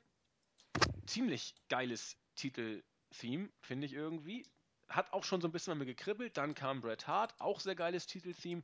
Die Halle ist ausgerastet, als Bret Hart reinkam. Das ist auch eine Reaktion, die man sich heute nochmal ganz genau angucken sollte, wenn äh, die Champs reinkommen. Das ist stellenweise, ich glaube, Marvin hat schon gesagt, zuletzt fast bei Daniel Bryan in dieser Art und Weise von den Reaktionen her gewesen. Und dann ging es los. Ich hatte mir im Vorfeld ein bisschen mehr erwartet. Und ich habe es auch schon gesagt, Bret Hart, ich halte ihn für einen überragenden Wrestler, aber so wie Ric Flair seinerzeit schon stellenweise einen gewissen Ablauf bei den Matches hatte, so wusste man teilweise auch bei Bret Hart, wann welcher Move kommt. Er konnte das variieren, er konnte sich immer auf sein Gegenüber einstellen, aber es gab eben bestimmte Sachen, wo man schon wusste, wann sie wie kommen würden. Ist auch nicht schlimm, ist mir nur aufgefallen wieder bei dem Match. Razor Ramon oder Scott Hall. Also, so richtig überragend war er nicht. Ich sag mal so, die beiden haben für das, was drin war, ein gutes, ordentliches, bis fast gutes Match eher ordentlich rausgeholt. Ja, äh, ja, Reza Ramon. Äh, bei ihm scheiden sich ja auch die Geister. Äh, heißt ein bisschen, ich weiß nicht viele der, der, der NWO-Leute werden heutzutage auch ein bisschen überschätzt, also was ihre wrestlerischen Fähigkeiten angeht. Razor Ramon war noch einer der besseren. Definitiv, aber er war jetzt auch nicht großartig. Er hat, äh, natürlich muss man ihm immer anrechnen, dass er ähm, ja mit dem Leather-Match zusammen mit Shawn Michaels echte Klassiker abgeliefert hat und ähm, ich glaube, dass das, wenn man so, so möchte, das nimmt ihm auch keiner mehr. Aber darüber hinaus waren seine wirklich hochklassigen Weltklasse-Matches, die konnte man an zwei Händen abzählen. Und das gehörte hier gegen Bret Hart, gehört eigentlich schon zu den besseren im Laufe seiner Karriere, wenn man jetzt mal ganz ehrlich ist. Ähm, es war ein gutes Match. Es war. Also, wenn Bret Hart aus dir kein, kein, kein Weltklasse-Match rausbekommt, dann merkst du schon, dass du sicherlich nicht zu den Top-Leuten gehörst. Es war ein typisches Bret Hart-Match. Ähm, der hat viel gesellt. Razor Ramon durfte seine Aktion ins Ziel bringen die Zuschauer waren auch drin, größtenteils. Will heißen, spätestens dann, als der Razor Edge angedeutet wurde, ähm, haben vielleicht auch einige an den Titelwechsel geglaubt. Am Ende äh, Bret Hart mit letzter Kraft den Sharpshooter angesetzt und Ende war. Ähm, ist kein Must-See-Match, aber auch heutzutage wäre das einfach. Äh, äh, heutzutage kann man es mit vergleichen mit, mit Seth Rollins gegen Kane beispielsweise. Seth Rollins hat aus Kane ein ordentliches Match rausgeholt, aber für, für World-Title-Matches beim Pay-Per-View äh, war es eher deutlich unterdurchschnittlich, um ehrlich zu sein. Ja, unterschreibe ich genauso. Ich gucke also, jetzt auch gerade mal. Oh, ne, äh, Arvid, du hast. Ja, nee, ich, nee, ich gucke da. Ich wollte nur kurz eben anmerken, also mir gefiel das Match schon, nicht qualitativ, da gehe ich mit euch mit. Ich fand Razor Ramon auch nie gut als Wrestler. Ähm, durchaus hat er auf jeden Fall seine Berechtigung. Auch äh, äh der Charakter Razor Ramon äh, hat er immer gut, konnte er immer gut spielen und wir hat ja mit Andy schon letztes Mal geredet. Wer weiß, wie viel da auch wirklich von Scott Hall in dem Charakter steckte. ähm, also er hat das auf jeden Fall gut gemacht. Kein guter Wrestler. Aber trotzdem fand ich die, die Geschichte, äh, die zwar simpel und kla äh, klassisch war, gut erzählt. Brad eben auch ein wahnsinnig guter Wrestler, ein wahnsinnig guter Storyteller. Und ähm, ja, vor allem gegen Ende dann die einige New, Falls und ähm, also es war schon, dann hätte ich das Ende, äh, äh, hätte ich nicht gewusst, wer gewinnt, dann wäre ich auf jeden Fall ins Zweifeln gekommen. Und vor allem an den Fans hat man das gesehen, als dann äh, der Sharpshooter angesetzt wurde und Razor Ramon dann endlich aufgab. Die Fans sind auch wieder aufgesprungen und haben Bret Hart gefeiert. Ich glaube sogar seine Familie war im Publikum, ja. was ja, dann natürlich. Vater. Genau, und was. Stu und Helen, ja. Genau, was der, dem Match natürlich nochmal eine, eine besondere Schärfe gegeben hat. Und ähm, deswegen würde ich schon unterm Strich sagen, einfach weil eine gute Geschichte erzählt wurde, war es äh, ein sehr unterhaltsames Match. Ich fand auch die Zeit nicht zu lang, also knapp 18 Minuten. Ähm, die ging, vergingen für mich äh, fast wie im Flug, deswegen gutes Match und äh, ja, gefiel mir. Ja, für mich vergingen sie nicht ganz wie im Flug. Ähm, aber du hast recht, ich habe schon 10 Minuten Matches gesehen, die sich länger angefühlt haben als, als dieses Match. Aber wo du es gerade ansprichst, äh, die Hearts hat man äh, auch öfter bei Bret Hart Matches im Publikum gesehen. Allerdings. Ich, ich meine, sie waren auch 92 beim SummerSlam dabei. Da war auch, glaube ich, Diane, die, die Frau vom British Bulldog, war auch groß im Publikum. Man hat es, glaube ich, auch bei irgendeiner äh, war das Survivor Series oder King of the Ring, wo es auch familiär irgendwie war, Bruder gegen Bruder oder so ähnlich, wo die dann beide noch rumgeweint hatten. Also man hat das schon sehr, sehr äh, gut genutzt, sag ich mal, dieses familiäre Element mit, mit den Hearts. Aber gut, bei, bei, bei dem Vater, wen, wen soll es verwundern? Die Legende sozusagen. In Ordnung. Damit war auch der Titel also verteidigt und ich musste so lachen. Bobby Heen hat es ja immer und immer wieder angekündigt. Er wird beim Royal Rumble den Narcissist revealen. Und das hat er jetzt auch gesagt und auch getan. Er ist also zur Bühne gesprintet und da sah man dann drei riesengroße Spiegel und irgendeine merkwürdige Gestalt mit einem Silberumhang. Und Bobby Heen sagte, ja, zeig dich uns, zeig erstmal, schau dich selbst im Spiegel und dann, dann präsentier uns, was du kannst. Und dann hat man gesehen, wie diese Gestalt den, diesen merkwürdigen Mantel öffnete. Ich glaube, Bobby Heen hat in diesem Segment mehrfach ejakuliert, so wie er sich da äh, geäußert ich, hatte. Ich wollte sagen, also homoerotische Fantasien wurden auf jeden Fall befriedigt. Der Hammer, also ja, guck ruhig in deinen Spiegel, du hast allen Grund, in dich verliebt zu sein. Ich bin es ja auch. Und oh, guckt euch die Defini Definition an. Der ist ja aus dem, aus dem, aus dem Abspritzen gar nicht mehr rausgekommen. Also, pardon. Aber ähm, ganz großartig. Und, und Lex Luger macht nichts anderes als gefühlt 20 Minuten diverseste Bodybuilder-Posen äh, zu zeigen und dann nachher zu sagen, ja, ich, ich bin, bin der Beste, sehe auch am besten aus. Und, und das war's. Das war Lex Lugers großer Einstand in der WWF. Und da fragt man sich, warum der nicht gezogen hat.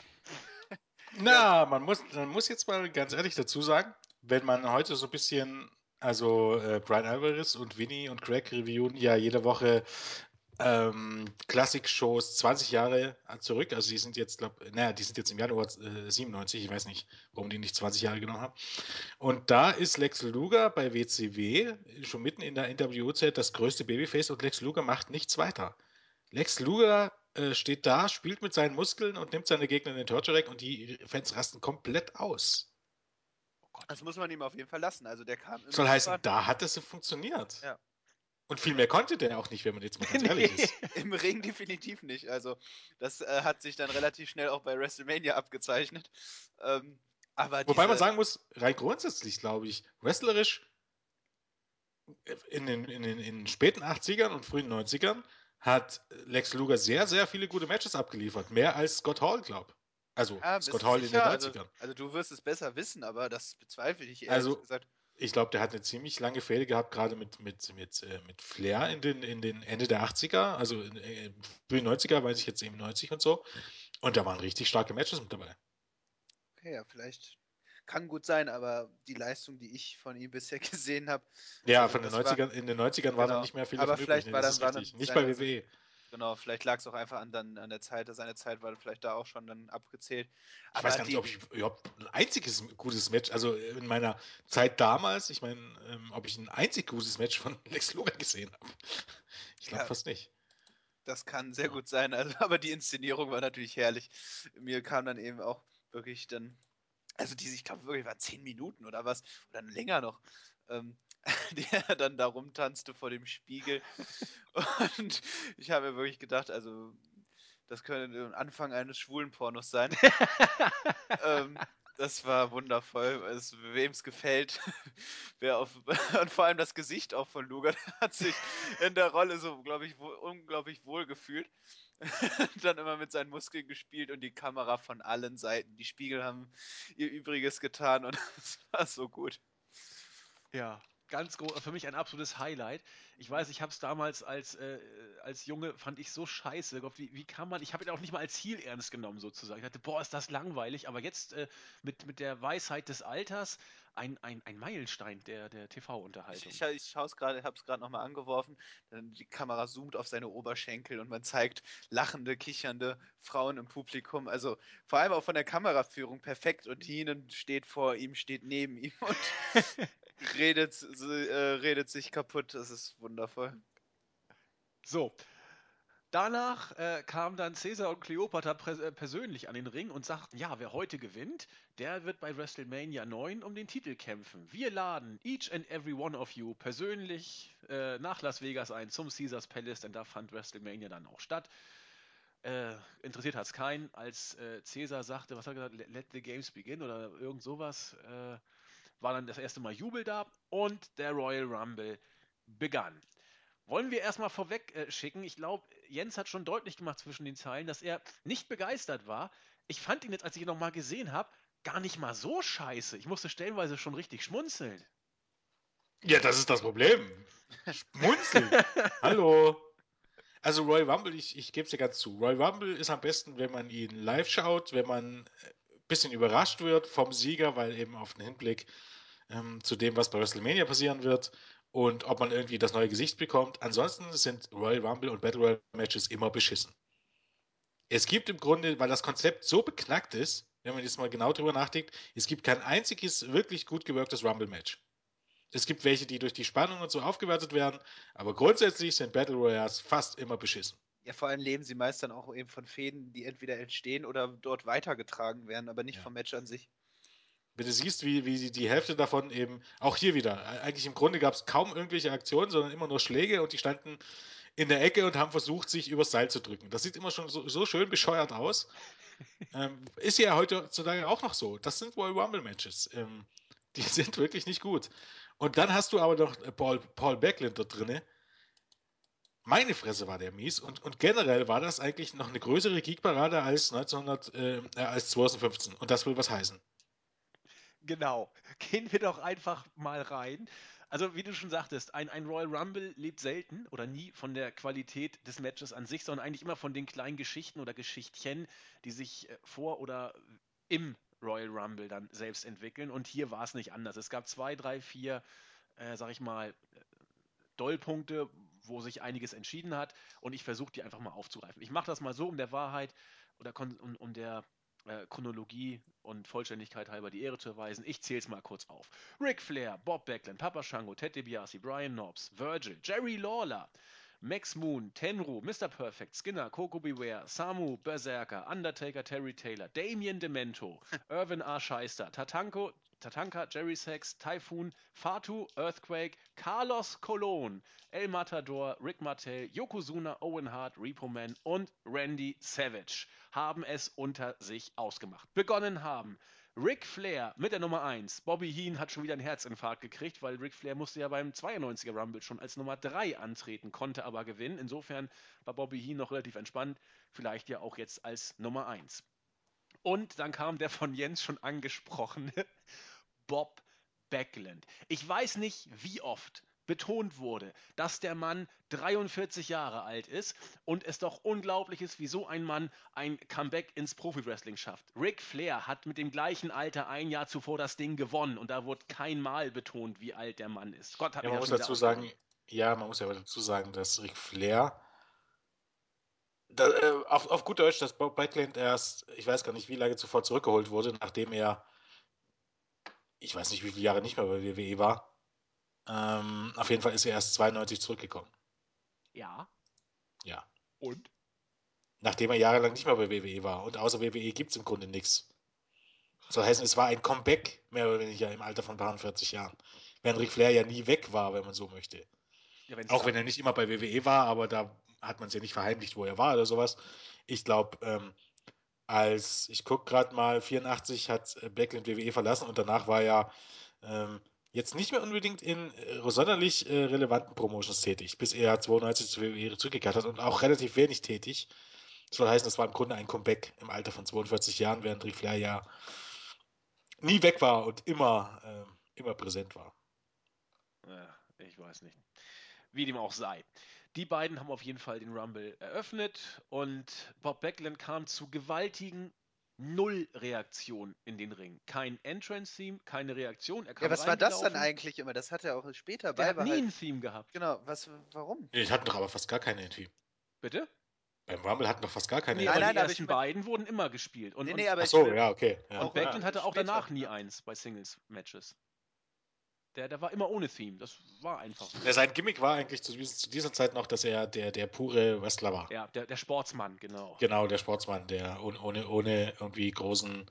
Er war halt einfach nur ein Wrestler. Das ist doch scheiße, der war Kein Ja, genau, das ist richtig. Er war auch scheiße. Nee, das Problem ist, das Problem ist, dass er, er, gerade er hätte alles gebraucht, um seinen Charakter ein bisschen, bisschen Farbe zu verlieren. Weil der Typ war langweiliger als langweilig und äh, um das auszugleichen, seine Langweiligkeit und in allen Belangen, hat er versucht, dann besonders, keine Ahnung, besonders äh, aktiv oder albern oder weiß ich was zu sein und daran war der richtig, richtig schlecht. also das war ja, un also auch heute noch, wenn, wenn du dem an, an, an Spike lässt, denkst du, nicht mal, dass es schlecht ist, aber dann denkst du, der, der Typ hat nicht mal eine Tasse im Schrank. Und jetzt wieder aus der Perspektive des äh, äh, kleinen jungen Menschen. Bob Backlund war ein weiterer Grund dafür, dass ich mit WWE immer weniger mich identifizieren konnte und Bock hatte, das zu gucken. Meine Fresse war der Scheiße. So. Äh, gut, gehen wir der ganzen Sache doch mal halbwegs äh, auf den Grund. Wie dem auch sei, die beiden haben angefangen und es kamen dann immer ein paar mehr Leute dazu. Wie gesagt, dann äh, Papa Shango, der so schnell wie er kam auch wieder ging, Ted DiBiase, Brian Knobs und so ging es dann weiter. Ähm, die, die erste kleine oder, oder auch große Geschichte, glaube ich, war dann die Zeit, als dann Mr. Perfect in den Ring kam. Ich weiß nicht, wann, wann kam Perfect in den Ring, irgendwie als Achter oder sowas. Ja, warte ganz kurz, vielleicht bevor du auf Mr. Perfect eingehst. Äh, kleinere Fehde, die da fortgeführt bzw. angedeutet wurde, war dann eben Virgil und Ted DiBiase, die dann früher eben als äh, zusammen auftraten. Also das, glaube ich, war bevor Mr. Perfect dann kam. Das, ja. Die haben sich dann, dann ein bisschen bekriegt. Aber ich glaube, die Fehde war, gab's, war auch schon durch damals. Die war seit Jahren durch. Ja, ja, eben, 91 genau. ging das genau, los. Ja. Beim, beim SummerSlam, glaube ich, und dann wurde es noch ein paar Monate durchgeballert und dann nachher wurde es immer wieder mal aufgenommen, wie Tito Santana und, und, und Mattel zum Beispiel, was ja auch schon lange durch war mit genau, Strikeforce, ja, dem Split. Ja. Aber du hast recht, das wollen wir, müssen wir nicht unter den Tisch fallen lassen. Die beiden haben auch ein bisschen was gemacht, aber es war auch nicht so, dass da irgendwie ein, ein Rauswurf oder so ähnlich zelebriert oder aufgebaut wurde. Die haben sich so ein bisschen behagt letzten Endes. Intensiv wurde es dann mit Mr. Perfect und äh, Ric Flair, wie gesagt. Und tatsächlich, Ric Flair wurde von Mr. Perfect aus dem Rumble geschmissen. Das hat äh, Flair sportlich genommen und hat einfach dann bei der nächsten Aktion, als Mr. Perfect in den Seilen hing, ihn auch rausgezogen. Insofern wurde da der bei, bei Raw angedeutete Zwist von wegen karrierebedrohendes Match oder Loser has to leave WWF äh, weiter fortgeführt. Hätte ich nicht gedacht. Ric Flair kam als Opener in dieses Match. Er hat, ein, er hat einen gewissen Spot bekommen, aber man hat, finde ich, schon gemerkt, dass, dass das war nicht mehr viel. Seitdem er den Titel verloren hat gegen den Macho Man bei WrestleMania 92, hat ihn ja noch einmal wieder gewonnen.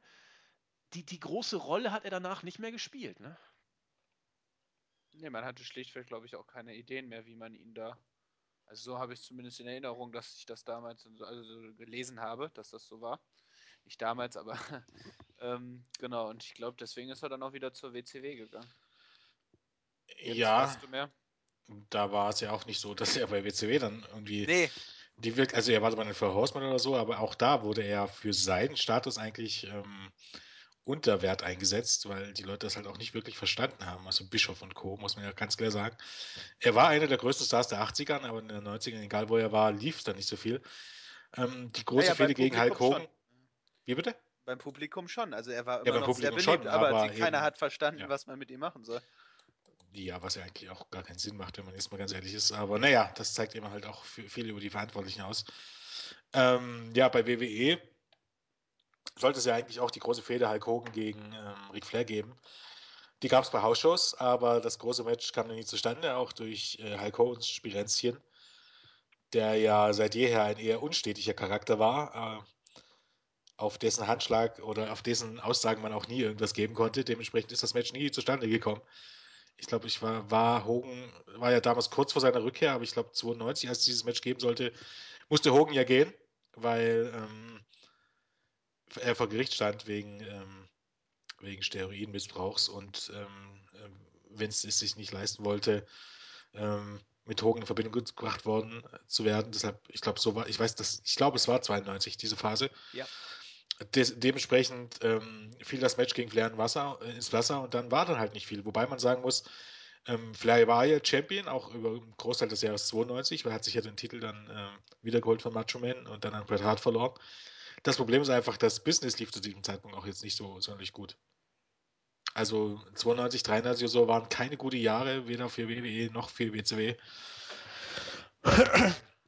Dementsprechend spielt das da vielleicht auch noch mit eine Rolle. Und dann hatte er halt irgendwann die Schnauze voll und ähm, ja, war, war ja eh damals gang und gäbe, dass die Leute mehr oder weniger im Monatstakt von WWE zu WCW und von WCW zu WWE gewechselt sind. Und es ist großer Verlust. Also ich finde es sehr schade nach der zweiten Raw-Ausgabe, als ich die gesehen habe, dass ich dann schon sehr bald auf Ric Flair verzichten soll. Allerdings, ja. Sehr, sehr großer Verlust. Ja, jetzt hast du ja schon gespoilert, aber gut, das ist jetzt ja auch keine große ja, Geschichte ja. letzten Endes. Wir reden ja über. Das ist ja schon was her. aber eigentlich war das, äh, meiner Meinung nach, zusammen mit dem Finish des Matches, war das eigentlich das Highlight des ganzen Rumbles. Also, ähm, ja, Ric Flairs Performance war natürlich an die im, im Vorjahr, also Rumble 92, Natürlich kann man da nicht anknüpfen, aber bis dahin hat es Flair interessant gehalten und die Konfrontation mit Mr. Perfect war eben dann halt eigentlich das, eines der Highlights dieses, des Rumbles. Ähm, auch wie man das aufgebaut hat, als Ric Flair gesehen hat, dass jetzt äh, Perfect kommt und er aber auch dann sofort die Chance genutzt hat oder den Moment nutzen wollte, als Perfect durch die Seile gegangen ist und ihn attackiert hat. Ähm, das war schon richtig gut, auch, auch ähm, wie das Publikum abgegangen ist, als, als dann Flair eliminiert wurde. Das war schon richtig gut. Und das waren ihm halt vielleicht zwei von insgesamt fünf oder sechs Leute, die im Grunde keine Geeks waren. Genau. Und dann aber, was mir ganz allgemein auch während des Matches aufgefallen ist, was du auch am Anfang gesagt hast, ähm, wenn man mal so ein bisschen beobachtet, wie dann teilweise die Wrestler auch, die eben nicht im Vordergrund stehen, ja, ja. agieren, es ist, es ist so lächerlich, wie sie sich dann im, da irgendwie an den Beinen dann äh, äh behaken und in den Ecken hängen und gegen die Seile drücken. Also da kommt, kommt man einfach, glaube ich, sich selbst bisschen Ja, das, das, das sagt. Also in dem Reverse Battle Royale geht natürlich gar nicht, aber selbst in einem normalen Battle Royale ist schon. ist halt nicht unbedingt glaubwürdig. Hat man auch bei Bob Backlund gesehen, relativ am Anfang war das, als Virtual so drin war, hat Backlund irgendjemand versucht hat rauszuschmeißen und Virtual war da und Virtual dreht sich dann um und geht zu dem nächsten Typen. Ja. Und Becklett guckt Wurzel hinterher und denkt sich jetzt, okay, was mache ich denn jetzt? und guckt und guckt und guckt und guckt und, und drückt noch ein bisschen an einem anderen Typ rum, lässt dann den Typen fallen, der klatscht dann auf den Boden. Und dann steht, dann, dann kommt noch ein Fünfter dazu, der, der sich um den kümmert, wo Becklund gerade stand. Und dann steht Becklund dazwischen und guckt nach links oder rechts und weiß jetzt nicht genau, was er jetzt machen soll. Weil du natürlich so eine, so eine Battle Royale, gerade wenn mehr Leute reinkommen, du kannst ja nur Spots durchgehen. Soll heißen, ähm, der und der kommt rein und äh, der wirft ihn dann raus und das sagst du deinen Wrestlern. Aber die anderen müssen, müssen ja die andere Zeit überbrücken, bis dann Ja. ihr Spot wieder drankommt. Und das kann nicht funktionieren. Das ist immer scheiße. Achtet, achtet mal drauf, auch, auch jetzt am Sonntag bei der Battle Royale. Da, da werden sich wieder unglaublich die Szenen abspielen, wenn man so möchte. Letztes Jahr Roman Reigns, der gefühlt äh, die halbe Show in, in der Ringecke saß. Das war, das war super. Also das, anders hätte man das nicht besser äh, aufbauen können. Der war ja quasi äh, nicht vorhanden, ein Großteil des Matches. Und dann Ja. irgendwann kam er wieder. Ja, ich- ich freue mich auch drauf. Dann werden die Szenen wieder kommen, wo man teilweise die, die Worker eher in den Ring reinzieht, obwohl man so darstellen möchte, dass man sie rausschmeißen will. Es Ja. ist der absolute Knaller. Ich bin mir auch sicher, dass wieder dann gerade ja zum Royal Rumble war das ja jetzt in den letzten beiden Jahren auch gang und gäbe, dass dann ganz große Network-Kündigungen ins Haus flattern und wütende Fans, die dann die, äh, äh, das Parkhaus blockierten. Ich bin mal gespannt, wie, wie man es dieses Jahr lösen wird. Also ich, man bleibt, bleibt ja nicht Du, ich halte für so unfällig, dass man Daniel Bryan wirklich zurückbringt und äh, ihn dann eliminieren lässt. Und Ja. Roman Reigns gewinnt. Ich halte die für so dumm. Ja, Ja, echt jetzt. Die, die kapieren das nicht, nicht. ich weiß gar nicht, was ich lieber sehen möchte. Eben Daniel Bryan als Sieger oder wie Daniel Bryan dann letztlich doch eliminiert wird und die Fans Genau. Wobei, die sind, die sind zumindest in, Orla- in Orlando, ich glaube, da ist die Crowd nicht ganz so schlimm. Wobei bei den Pay-Per-Views, gerade bei, bei den großen Pay-Per-Views, immer, immer ähm, auch Leute von weit her anreisen. Dementsprechend äh, würde ich da von dem Ort dann auch nicht viel geben. Ähm, kleiner Hinweis noch hier zum Royal Rumble, da war auch Teru dabei. Ja. Ähm, der hat eben eigentlich eine West absolute Wrestling-Legende und hier auch nur ein Geek. Ich glaube, weiß gar nicht, ob man überhaupt irgendwas zu dem gesagt hat. Ich glaube fast nicht. Nee. Ähm, der hat im November 2015, also vor zwei Monaten, seine Karriere gefeiert, äh, gefeiert in Japan mit einer großen Stimmt, Show. Genau, ähm, ja. Die hatte auch und äh, dann- hier Brian Alvarez und Vinny. Genau, ähm, in einem Match gegen Katsushika Okada äh, mit äh, lockeren 65 Jahren. Ja, der, der Mann hat äh, vier Five-Star-Matches und 2001 äh, ein, ein Match of the Year abgeliefert. Also äh, der hat. Ja, in Five dem- Stars Match ist ja schon fast Match of the Year. Also, Ja, ich, ich sehe hier nur gerade, Wrestling Observer hat das Match of the Year 2001 äh, von, von Tenru so äh, nominiert. Also unglaublich, was der auch, auch früher Sumo-Ringer, was er gewesen ist, der ist hier reingekommen. Keiner kannte ihn, auch ich damals, als ich noch jung war. Äh, null Reaktion, nix gemacht, nix gezeigt und irgendwann wie ein Geek rausgeschmissen. Ja. Absolut. Und man muss ja auch dazu sagen, er hatte, dann so noch bei, ne? er hatte dann noch bei, äh, er hatte bei Dark Matches bei WWE, aber ich glaube, der stand nicht unter Vertrag. Soll heißen, Ja. man hat ihn halt mehr oder weniger für den Rumble geholt. Er hat, Genau. glaube am Tag danach, gucke ich hier gerade, hatte er noch ein Match.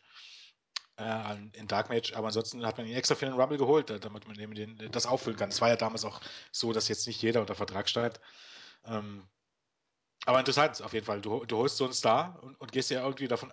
Ich meine, vielleicht hat man gedacht, Hauptsache der ist jetzt dabei und das zieht dann in Japan. Aber du holst so einen Star und dann kündigst du ihn nicht an und dann ist er einfach nur einer von vielen. Wo du dir sagst, okay, da hättest du jetzt auch den Mounty reinstecken können oder keine Ahnung, the Clown oder wer auch immer gefehlt hat. Ähm, wo war eigentlich Doink the Clown? Genau, der war gar nicht mit dabei, oder? ja, Jim Duggan auch nicht. Ich hab, der war angekündigt sogar. Ich bin Stimmt, durchgedreht. der hatte, der hatte auch eine Promo noch gehalten. Ja, ja, er der, das hat mich damals. Das, ich habe mir nur deswegen die, die Kassette damals gekauft, die VHS-Kassette. Ja, stimmt. Ich, hatte, ich, den, ich habe den Rumble auch zu, 2000 also den Rumble 93 auf, auf VHS gehabt. Vorher den Bericht gelesen, ich weiß gar nicht, wo ich gelesen entweder im WWE-Magazin. Das war auch immer toll. Gab es ja damals noch. Oh, das war so Und- scheiße. K-Fape pur. Ja, okay, ich meine, das hat ja damals nicht wirklich jemand gejuckt, weil äh, zu diesem Zeitpunkt gab es nur K-Film. Aber da hat mich immer gejuckt, der Rumble war immer im Januar. Und äh, das kam ja dann erst im März. Also praktisch, wenn schon WrestleMania kam, war erst der Bericht zum Rumble in der, in, in, Ja. in, in der Zeitung. Habt ihr dann, äh, wo hat man die dann geholt? Einfach in so einer Kiosk. Am Ja, Kiosk? Kiosk, Ja, die, die gab es dann Kiosk. tatsächlich. Und dann, dann kamen nach und nach auch noch mehr Wrestling-Zeitungen dazu, als das richtig boomte. Da gab es drei oder vier verschiedene Wrestling-Zeitungen. Wo, wo die Kassette einfach dann in so einem Elektro. Äh, Oder wo habt ihr die dann? Konntest Die bestellen. gab's. WWE. Dann, Ja, ja, genau. Achso, über, über, ach so, genau, über die Zeit. Also da habt ihr ein Magazin geblättert und dann war Ja. dann immer so ein. Okay. Äh, Stellenweise gab es die, die Kassetten, gab es dann auch so in größeren, also Supermärkten ist ja nicht, aber so, so größeren Märkten gab es die Kassetten dann auch. Ein paar immer. Ähm, und so Elektromärkten gab es ja damals auch, so ist es ja nicht. Es ist nicht so wie heute, aber äh, als es geboomt hat, gab es die schon. Aber auch hier, ich habe noch heute habe ich eine, eine ich glaube, die letzte Videokassette, die ich überhaupt noch besitze, ist äh, WWE äh, Route to. Äh, nee, warte mal, ich, ich muss mal googeln, wie die hieß, Entschuldigung. Aber da auf jeden Fall habe ich mich daran erinnert, dass da so Klassiker drin war, auch von Carsten Schäfer und Gunter Zapp ähm, moderiert. Da war eben halt auch der Aufbau zum Rumble und generell sowas im Jahr 92 passiert ist, wie der Berserker den Undertaker versucht hat zu töten mit seinem Schwert. Geil! Und wie dann die Urne und der Schwert in, nur noch im Ring lagen, als der Undertaker praktisch den Berserker dann verfolgt hat und, und Carsten Schäfer sagt das, wie, wie Relikte aus einer vergangenen Epoche. Daran erinnere ich mich heute noch. Carsten Aber das Schäfer war schon also damals- unglaublich schlecht. Schäfer hat damals schon alles wegmoderiert, das ist krass. Das kannst du wissen. Der absolute. Und wo Und damals hat man nicht große Wahl. Also ich wusste nicht, dass, dass man Sky England gucken kann. Hätte ich wahrscheinlich auch nicht getan, weil damals war ich Englisch noch nicht so sonderlich fit. Aber gab es denn damals überhaupt Wrestling? Doch, ich glaube, das gab es damals. Klar. auf Tele 5. Ja. Tele 5, ich weiß nicht, ob das damals sogar schon auf die RTL nee, 2-Phase RTL war. 2. RTL 2 war es damals Genau, das gab es damals. Aber da war ich ja auch noch relativ klein, soll heißen, da war nichts mit, mit, mit live gucken oder so. Also live lief es ja meistens gar nicht im Free TV, sondern erst mit auch mit Wochenverspätung. Aber eben halt auch meist ein bisschen später. Ich musste mir das dann halt aufnehmen lassen und solche Dinger. Ich hatte dann tatsächlich, da lief ja aber auch vieles. Ich glaube, es lief auch WWE Superstars und so, lief dann alles auch auf den deutschen Sendern. Und das wechselt ja auch immer. Es kam, Gott, Tele 5, dann, dann lief es auch noch auf irgendeinem anderen Sender, auf RTL 2. Ja, dann hat man sich halt den ganzen Kram angeguckt. Also, das ist hier wirklich eine, eine ganz herbe Reise in meine Vergangenheit. In die Anfänge von dem, wo ich Wrestling geschaut habe. Wie gesagt, das war ja die SummerSlam 92. Aber zurück zur Battle Royale, oder? Wir sind noch nicht ganz durch. Ja, ein, ein, ein Hinweis noch, wenn ihr könnt, wo wir gerade die, DVD, äh, die Videokassetten angesprochen haben, versucht euch den Royal Rumble 92 auf VHS zu organisieren. Äh, Uli Fesseler moderiert mit, wie heißt er denn? Mensch, das, das gibt's doch gar nicht. Jo, jo, John Williams oder Joe Williams? Der, der jüngere von beiden auf jeden Ja, Fall. ja. Absoluter Knaller. Absolut. Also versucht's mal. Ihr, es, es ist ein Gewinn. Okay, zurück zur Battle Royale. Nachdem dann Mr. Perfect und Ric Flair entsprechend ausgeschieden waren, wurde der nächste, ja, man muss wohl, äh, ja gut, ich sag Tiefpunkt, aufgebaut. Denn der Undertaker kam in den Ring und hat, wie man es von ihm kennt, erstmal ordentlich aufgeräumt. Over war er wie Sau. Ich glaube, er hat mit die besten Reaktionen des Abends gekriegt, mit ein, zwei anderen noch. Ähm, ja, und irgendwann war der Ring dann relativ leer. Und ich habe geguckt, Marvin, er war nicht offiziell. Genau, ich habe es Starter. auch gerade gesehen, ja. Er, ist einfach nur reingekommen. Alleine schon, ich rede von Giant Gonzalez, alleine schon dieses Outfit. Da stimmte wirklich alles. Alleine, das, das so zu, also auch schon 13.000 Dollar wieder gekostet, das so zurechtzuschneiden mit, mit großartig aufgemalten Bauchmuskeln und herrlich definiert alles. Fell an den Stellen, wo es hingehört, kommt der arme Giant Gonzalez da rein, guckt böse, schlägt ein bisschen auf den Undertaker, der äh, großartig sellend wie vom Blitz getroffen dalag, versuchte noch gegen anzugehen, aber es hat alles nichts gebracht. Dann lag er da irgendwie, nachdem der Giant Gonzalez mit ihm fertig war. Aber es war auch so herrlich, wie er dann, er dann äh, in den Ring kam und mit seinen Händen, wie er dann Ja. wie, wie so Oh. ein Zombie dann quasi dann da durch die Gegend äh, wanderte. Ja, vor allem, wie man das auch gestreckt hat. Ja, genau, Ja. Das, das zog sich richtig. Man war, Unfassbar. dieses Übermenschliche. Drei, drei Ein Schritt. Entrances kamen noch dazu. Ja, Jens? Ein Schritt auf den Undertaker zu, der Undertaker gewartet, gewartet, gewartet, gewartet. Nächster Undertaker einen Schritt. Schritt auf zu, gewartet, gewartet, gewartet, gewartet. Giant Gonzalez wieder. Boah. Der absolute Hammer. Ich glaube, Bob Backlund war noch, im, war der noch im Ring, saß in der Ecke oder lag draußen. Das war Nee, die waren alle draußen, glaube ich. richtig geil. Und ich glaube, währenddessen kam, äh, nachdem Giant Gonzalez da fertig war, Damien Demento kam rein, hat sich auch außerhalb des Rings erstmal platziert. IRS kam dazu, der hat auch erstmal zugeguckt. Und als dann irgendwie äh, Giant Gonzalez weg war, wie auf Kommando, haben die dann angefangen, wieder auf Bob Backlund einzutreten, Demento und äh, IRS. Absolut großartig. Also da, das war der Hammer. Und auch Undertaker dann, äh, Paul Bearer kommt und sprach was von der Macht der Urne und der Taker wie ein Zombie richtet sich auf und großartig die äh, Beinverletzung gesellt. Wie ein Zombie schlurft er quasi hinter Paul Bearer her, der schon wieder irgendwie zur Attacke blasen wollte offensichtlich. Oh, war das schlecht. Richtig gut und es wurde ein Hammer-Match für WrestleMania 9 aufgebaut. Und glaub Und auch hier muss man wieder die Kameraführung loben, als dann Giant Gonzalez in in den Ring stieg, die Kamera zwischen seinen Beinen platziert, sodass man so aus dem Winkel dann eben noch den Taker sah und diese Bedrohlichkeit, man konnte sie förmlich spüren. Das war. Ah. Muss ich noch dazu sagen, dass das ja heute immer so ein bisschen äh, entschuldigend gesagt wird, dass das ähm, der gute Giant Gonzalez auch noch ein Rookie war. Also wenn ich mich richtig erinnere, war der vorher schon ein paar Jahre aktiv. Ich glaube sogar bei WCW. Ja, ja, der also so Rookie war das nicht, er war einfach nur schlecht. Genau. Das war so ein typischer Typ, der ist halt groß und aus dem machen wir jetzt mal einen Wrestler, auch wenn er überhaupt gar kein Talent hat. Und sein, AKA The Great Khali, der jetzt eine Also- Wrestling-Schule hat. das war noch schlimmer. Also das Selling, das war so dermaßen unterirdisch. Ich erinnere mich an das WrestleMania-Match gegen den Taker. Das war, also wie er dann da schwankte, als er dann die Schläge, das war, oh, das war so unterirdisch, so schlecht. Ich habe mich richtig fremdgeschämt. Das hätte ich selbst besser machen können. Hätte ich ein besseres Match auf die Beine gestellt. Ja, das, äh, ja, definitiv. aber Wir sind halt nicht so groß, das ist das Problem. Verdammt. ähm, Ja. ich meine, man soll doch nicht Schlechtes über Tote sagen, nicht? Also der war ja Nee, sagt, relativ alt ist er schnell. auch nicht geworden. Nee, ich glaube keine 30. Also, ja, war doch, warte. Doch, doch, doch. Aber auch nicht. Nee, viel. 4, 44 ist er geworden. Mhm. Ja. Okay. Äh, aber er hatte, er hatte schon im frühen Alter sehr viele gesundheitliche Probleme. Also der war ja dann bis 5, äh, 93 nur, äh, äh, 93 dann nur tatsächlich bei der WWF unter Vertrag und ging dann für zwei Jahre nochmal nach Japan, wo er ganz wenige Matches bestritten hat und dann ist er zurück nach Argentinien gegangen. Aus dem, äh, da, von dort stammte er ja, genau. Vorher war er übrigens Basketballer. Ja, Was denn macht? Ver Verrückt. genau, Da bestimmt, funktioniert das auch durchaus mal, wenn du einfach groß bist.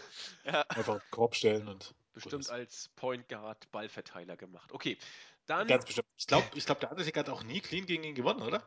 Nein, nein, nee, nee. War das beim SummerSlam dann clean? beim ich- SummerSlam war es doch schon Yokozuna oder gab es da noch Nee, was? nee, SummerSlam nee, nee. 93 war dann nochmal. War das clean? Ich bin mir unsicher. Das weiß ich nicht, oder war das auch nur Countout oder so ein Quatsch? Ich weiß es eben nicht. Warte, können wir noch mal kurz gucken. Ja, ich, ich bin schon dabei. Ach, Nexus guckt. Okay, ich, ich, äh, du kannst Mach ja mal mal weiter. gucken und ich. Genau.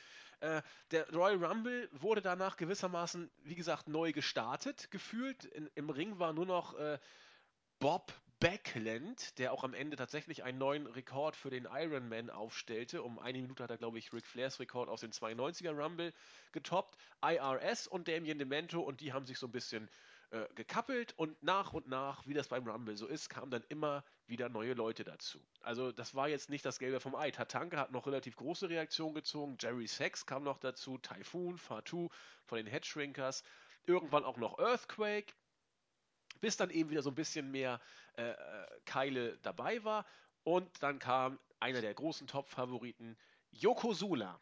Das nächste äh, Duell, das dann entsprechend aufgebaut wurde, war Yokozuna gegen Earthquake äh, was die Fans dann auch entsprechend wahrgenommen haben, dass das jetzt was ganz Großes werden soll. Äh, Earthquake hatte ein bisschen, hat glaube ich einen Avalanche hat er angesetzt gegen Yokozuna, hat ihn aber auch nicht von den Füßen gekriegt. Yoko hat einmal kurz gekontert, Belly-to-Belly-Suplex aus dem Ring, der hat nicht so richtig funktioniert, da musste noch ein bisschen nachgeholfen werden, aber Earthquake war damit eliminiert, die Duftmarke gesetzt und Bobby Heen war sich sicher, er hat seinen Top-Favoriten gefunden. Hierzu was sagen, sonst moderiere ich einfach weiter. Ja, mach halt. Ich kann ja kurz, kurz wegen Giant Gonzalez Nö. einwerfen, habe ich gerade geschaut. Ähm, genau, er hat tatsächlich clean verloren. Es war, es war ein, so ein sogenanntes Rest in Peace Match, also ohne äh, Disqualifikation und kein äh, No Countout.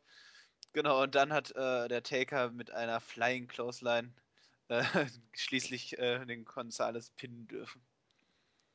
Hammer. Ja. Absoluter Hammer.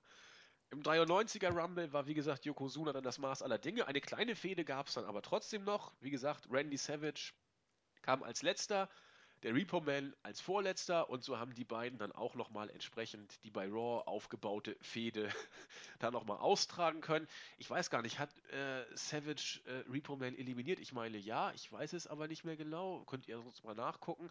Auf jeden Fall ging es dann langsam Richtung Ende. Zuerst haben dann alle versucht, Yokozuna aus dem Rumble zu schmeißen. Großartig schlecht. Yokozuna hat jeden dann der Reihe nach wie eine lästige Fliege weggeprügelt und wie Bud Spencer und bei den Terence Hill-Filmen dann alle äh, weggeschubst. Hat alle dann entsprechend auch eliminiert oder sich selber. Bis am Ende, ich glaube, die, die, die letzten vier waren äh, Martell, Savage, Backland und Yokozuna. Als erstes hat sich Martell verabschiedet. Dann hat äh, äh, Yokozuna heldenhaft, den heldenhaft kämpfenden Bob Backlund eliminiert, sodass man nachher ein One-on-One Savage gegen Yokozuna hatte. Das wurde so aufgebaut, wie man das eben kennt. Savage hat eingesteckt, Savage hat gesellt, Savage ist zurückgekommen, hat es nicht geschafft, Yokozuna von den Füßen zu schmeißen. Er hat ihn zwar in die Knie gekriegt, aber nicht von den Beinen, so wie ich es gesehen habe. Yokozuna hat, glaube ich, ein äh, Hintern-Avalanche angesetzt, der zweite sollte folgen. Savage konnte sich aber wegducken. Und Yokozuna ist von seinem eigenen Gewicht wohl so verwirrt gewesen, dass er durch den Aufprall taumelte und hingefallen ist. Ich dachte, ich gucke nicht richtig damals. Savage krabbelt aufs oberste Seil, setzt sein Flying Elbow, der geht auch ins Ziel. Und weil wir natürlich hier im Royal Rumble sind, macht Savage das einzig Konsequente. Er setzt das Cover an. Yokozuna kickt aus und beim, beim Kickout ist Savage übers oberste Seil geflogen und Yokozuna hat den Rumble gewonnen. Alter, war das Ende gestört. Jens und ich haben ja schon kurz darüber diskutiert, schriftlich. Ich fand es nämlich nicht so gut, muss ich gestehen, auch die Erklärung von Jens, was die gleich wahrscheinlich folgen wird, logisch war. Ähm, lag vielleicht aber auch daran, dass ich jetzt äh, im Laufe des Rumbles ziemlich gelangweilt war und mich das Match auch dann noch angeödet hat. Ähm, die Inszenierung von Yokozuna konsequent, sagen wir es mal neutral. Aber nee, nee. das, das hat mir leider also kein gutes Ende für mich. Das kann man gut finden, das Ende, Jens? Ja, denn ich glaube, ihr verseht da so ein bisschen den Punkt äh, nicht oder äh, Andi versteht noch nicht. Ich hatte es ja schon mit ähm, Nexus äh, drüber geschrieben. Äh, die Story war, dass Savage nach dem Match oder nach dem Beatdown durch, ähm, durch äh, Yokozuna so fertig war, dass er gar nicht mehr richtig wusste, wo er war. Soll heißen, als er Yokozuna endlich am Boden hatte,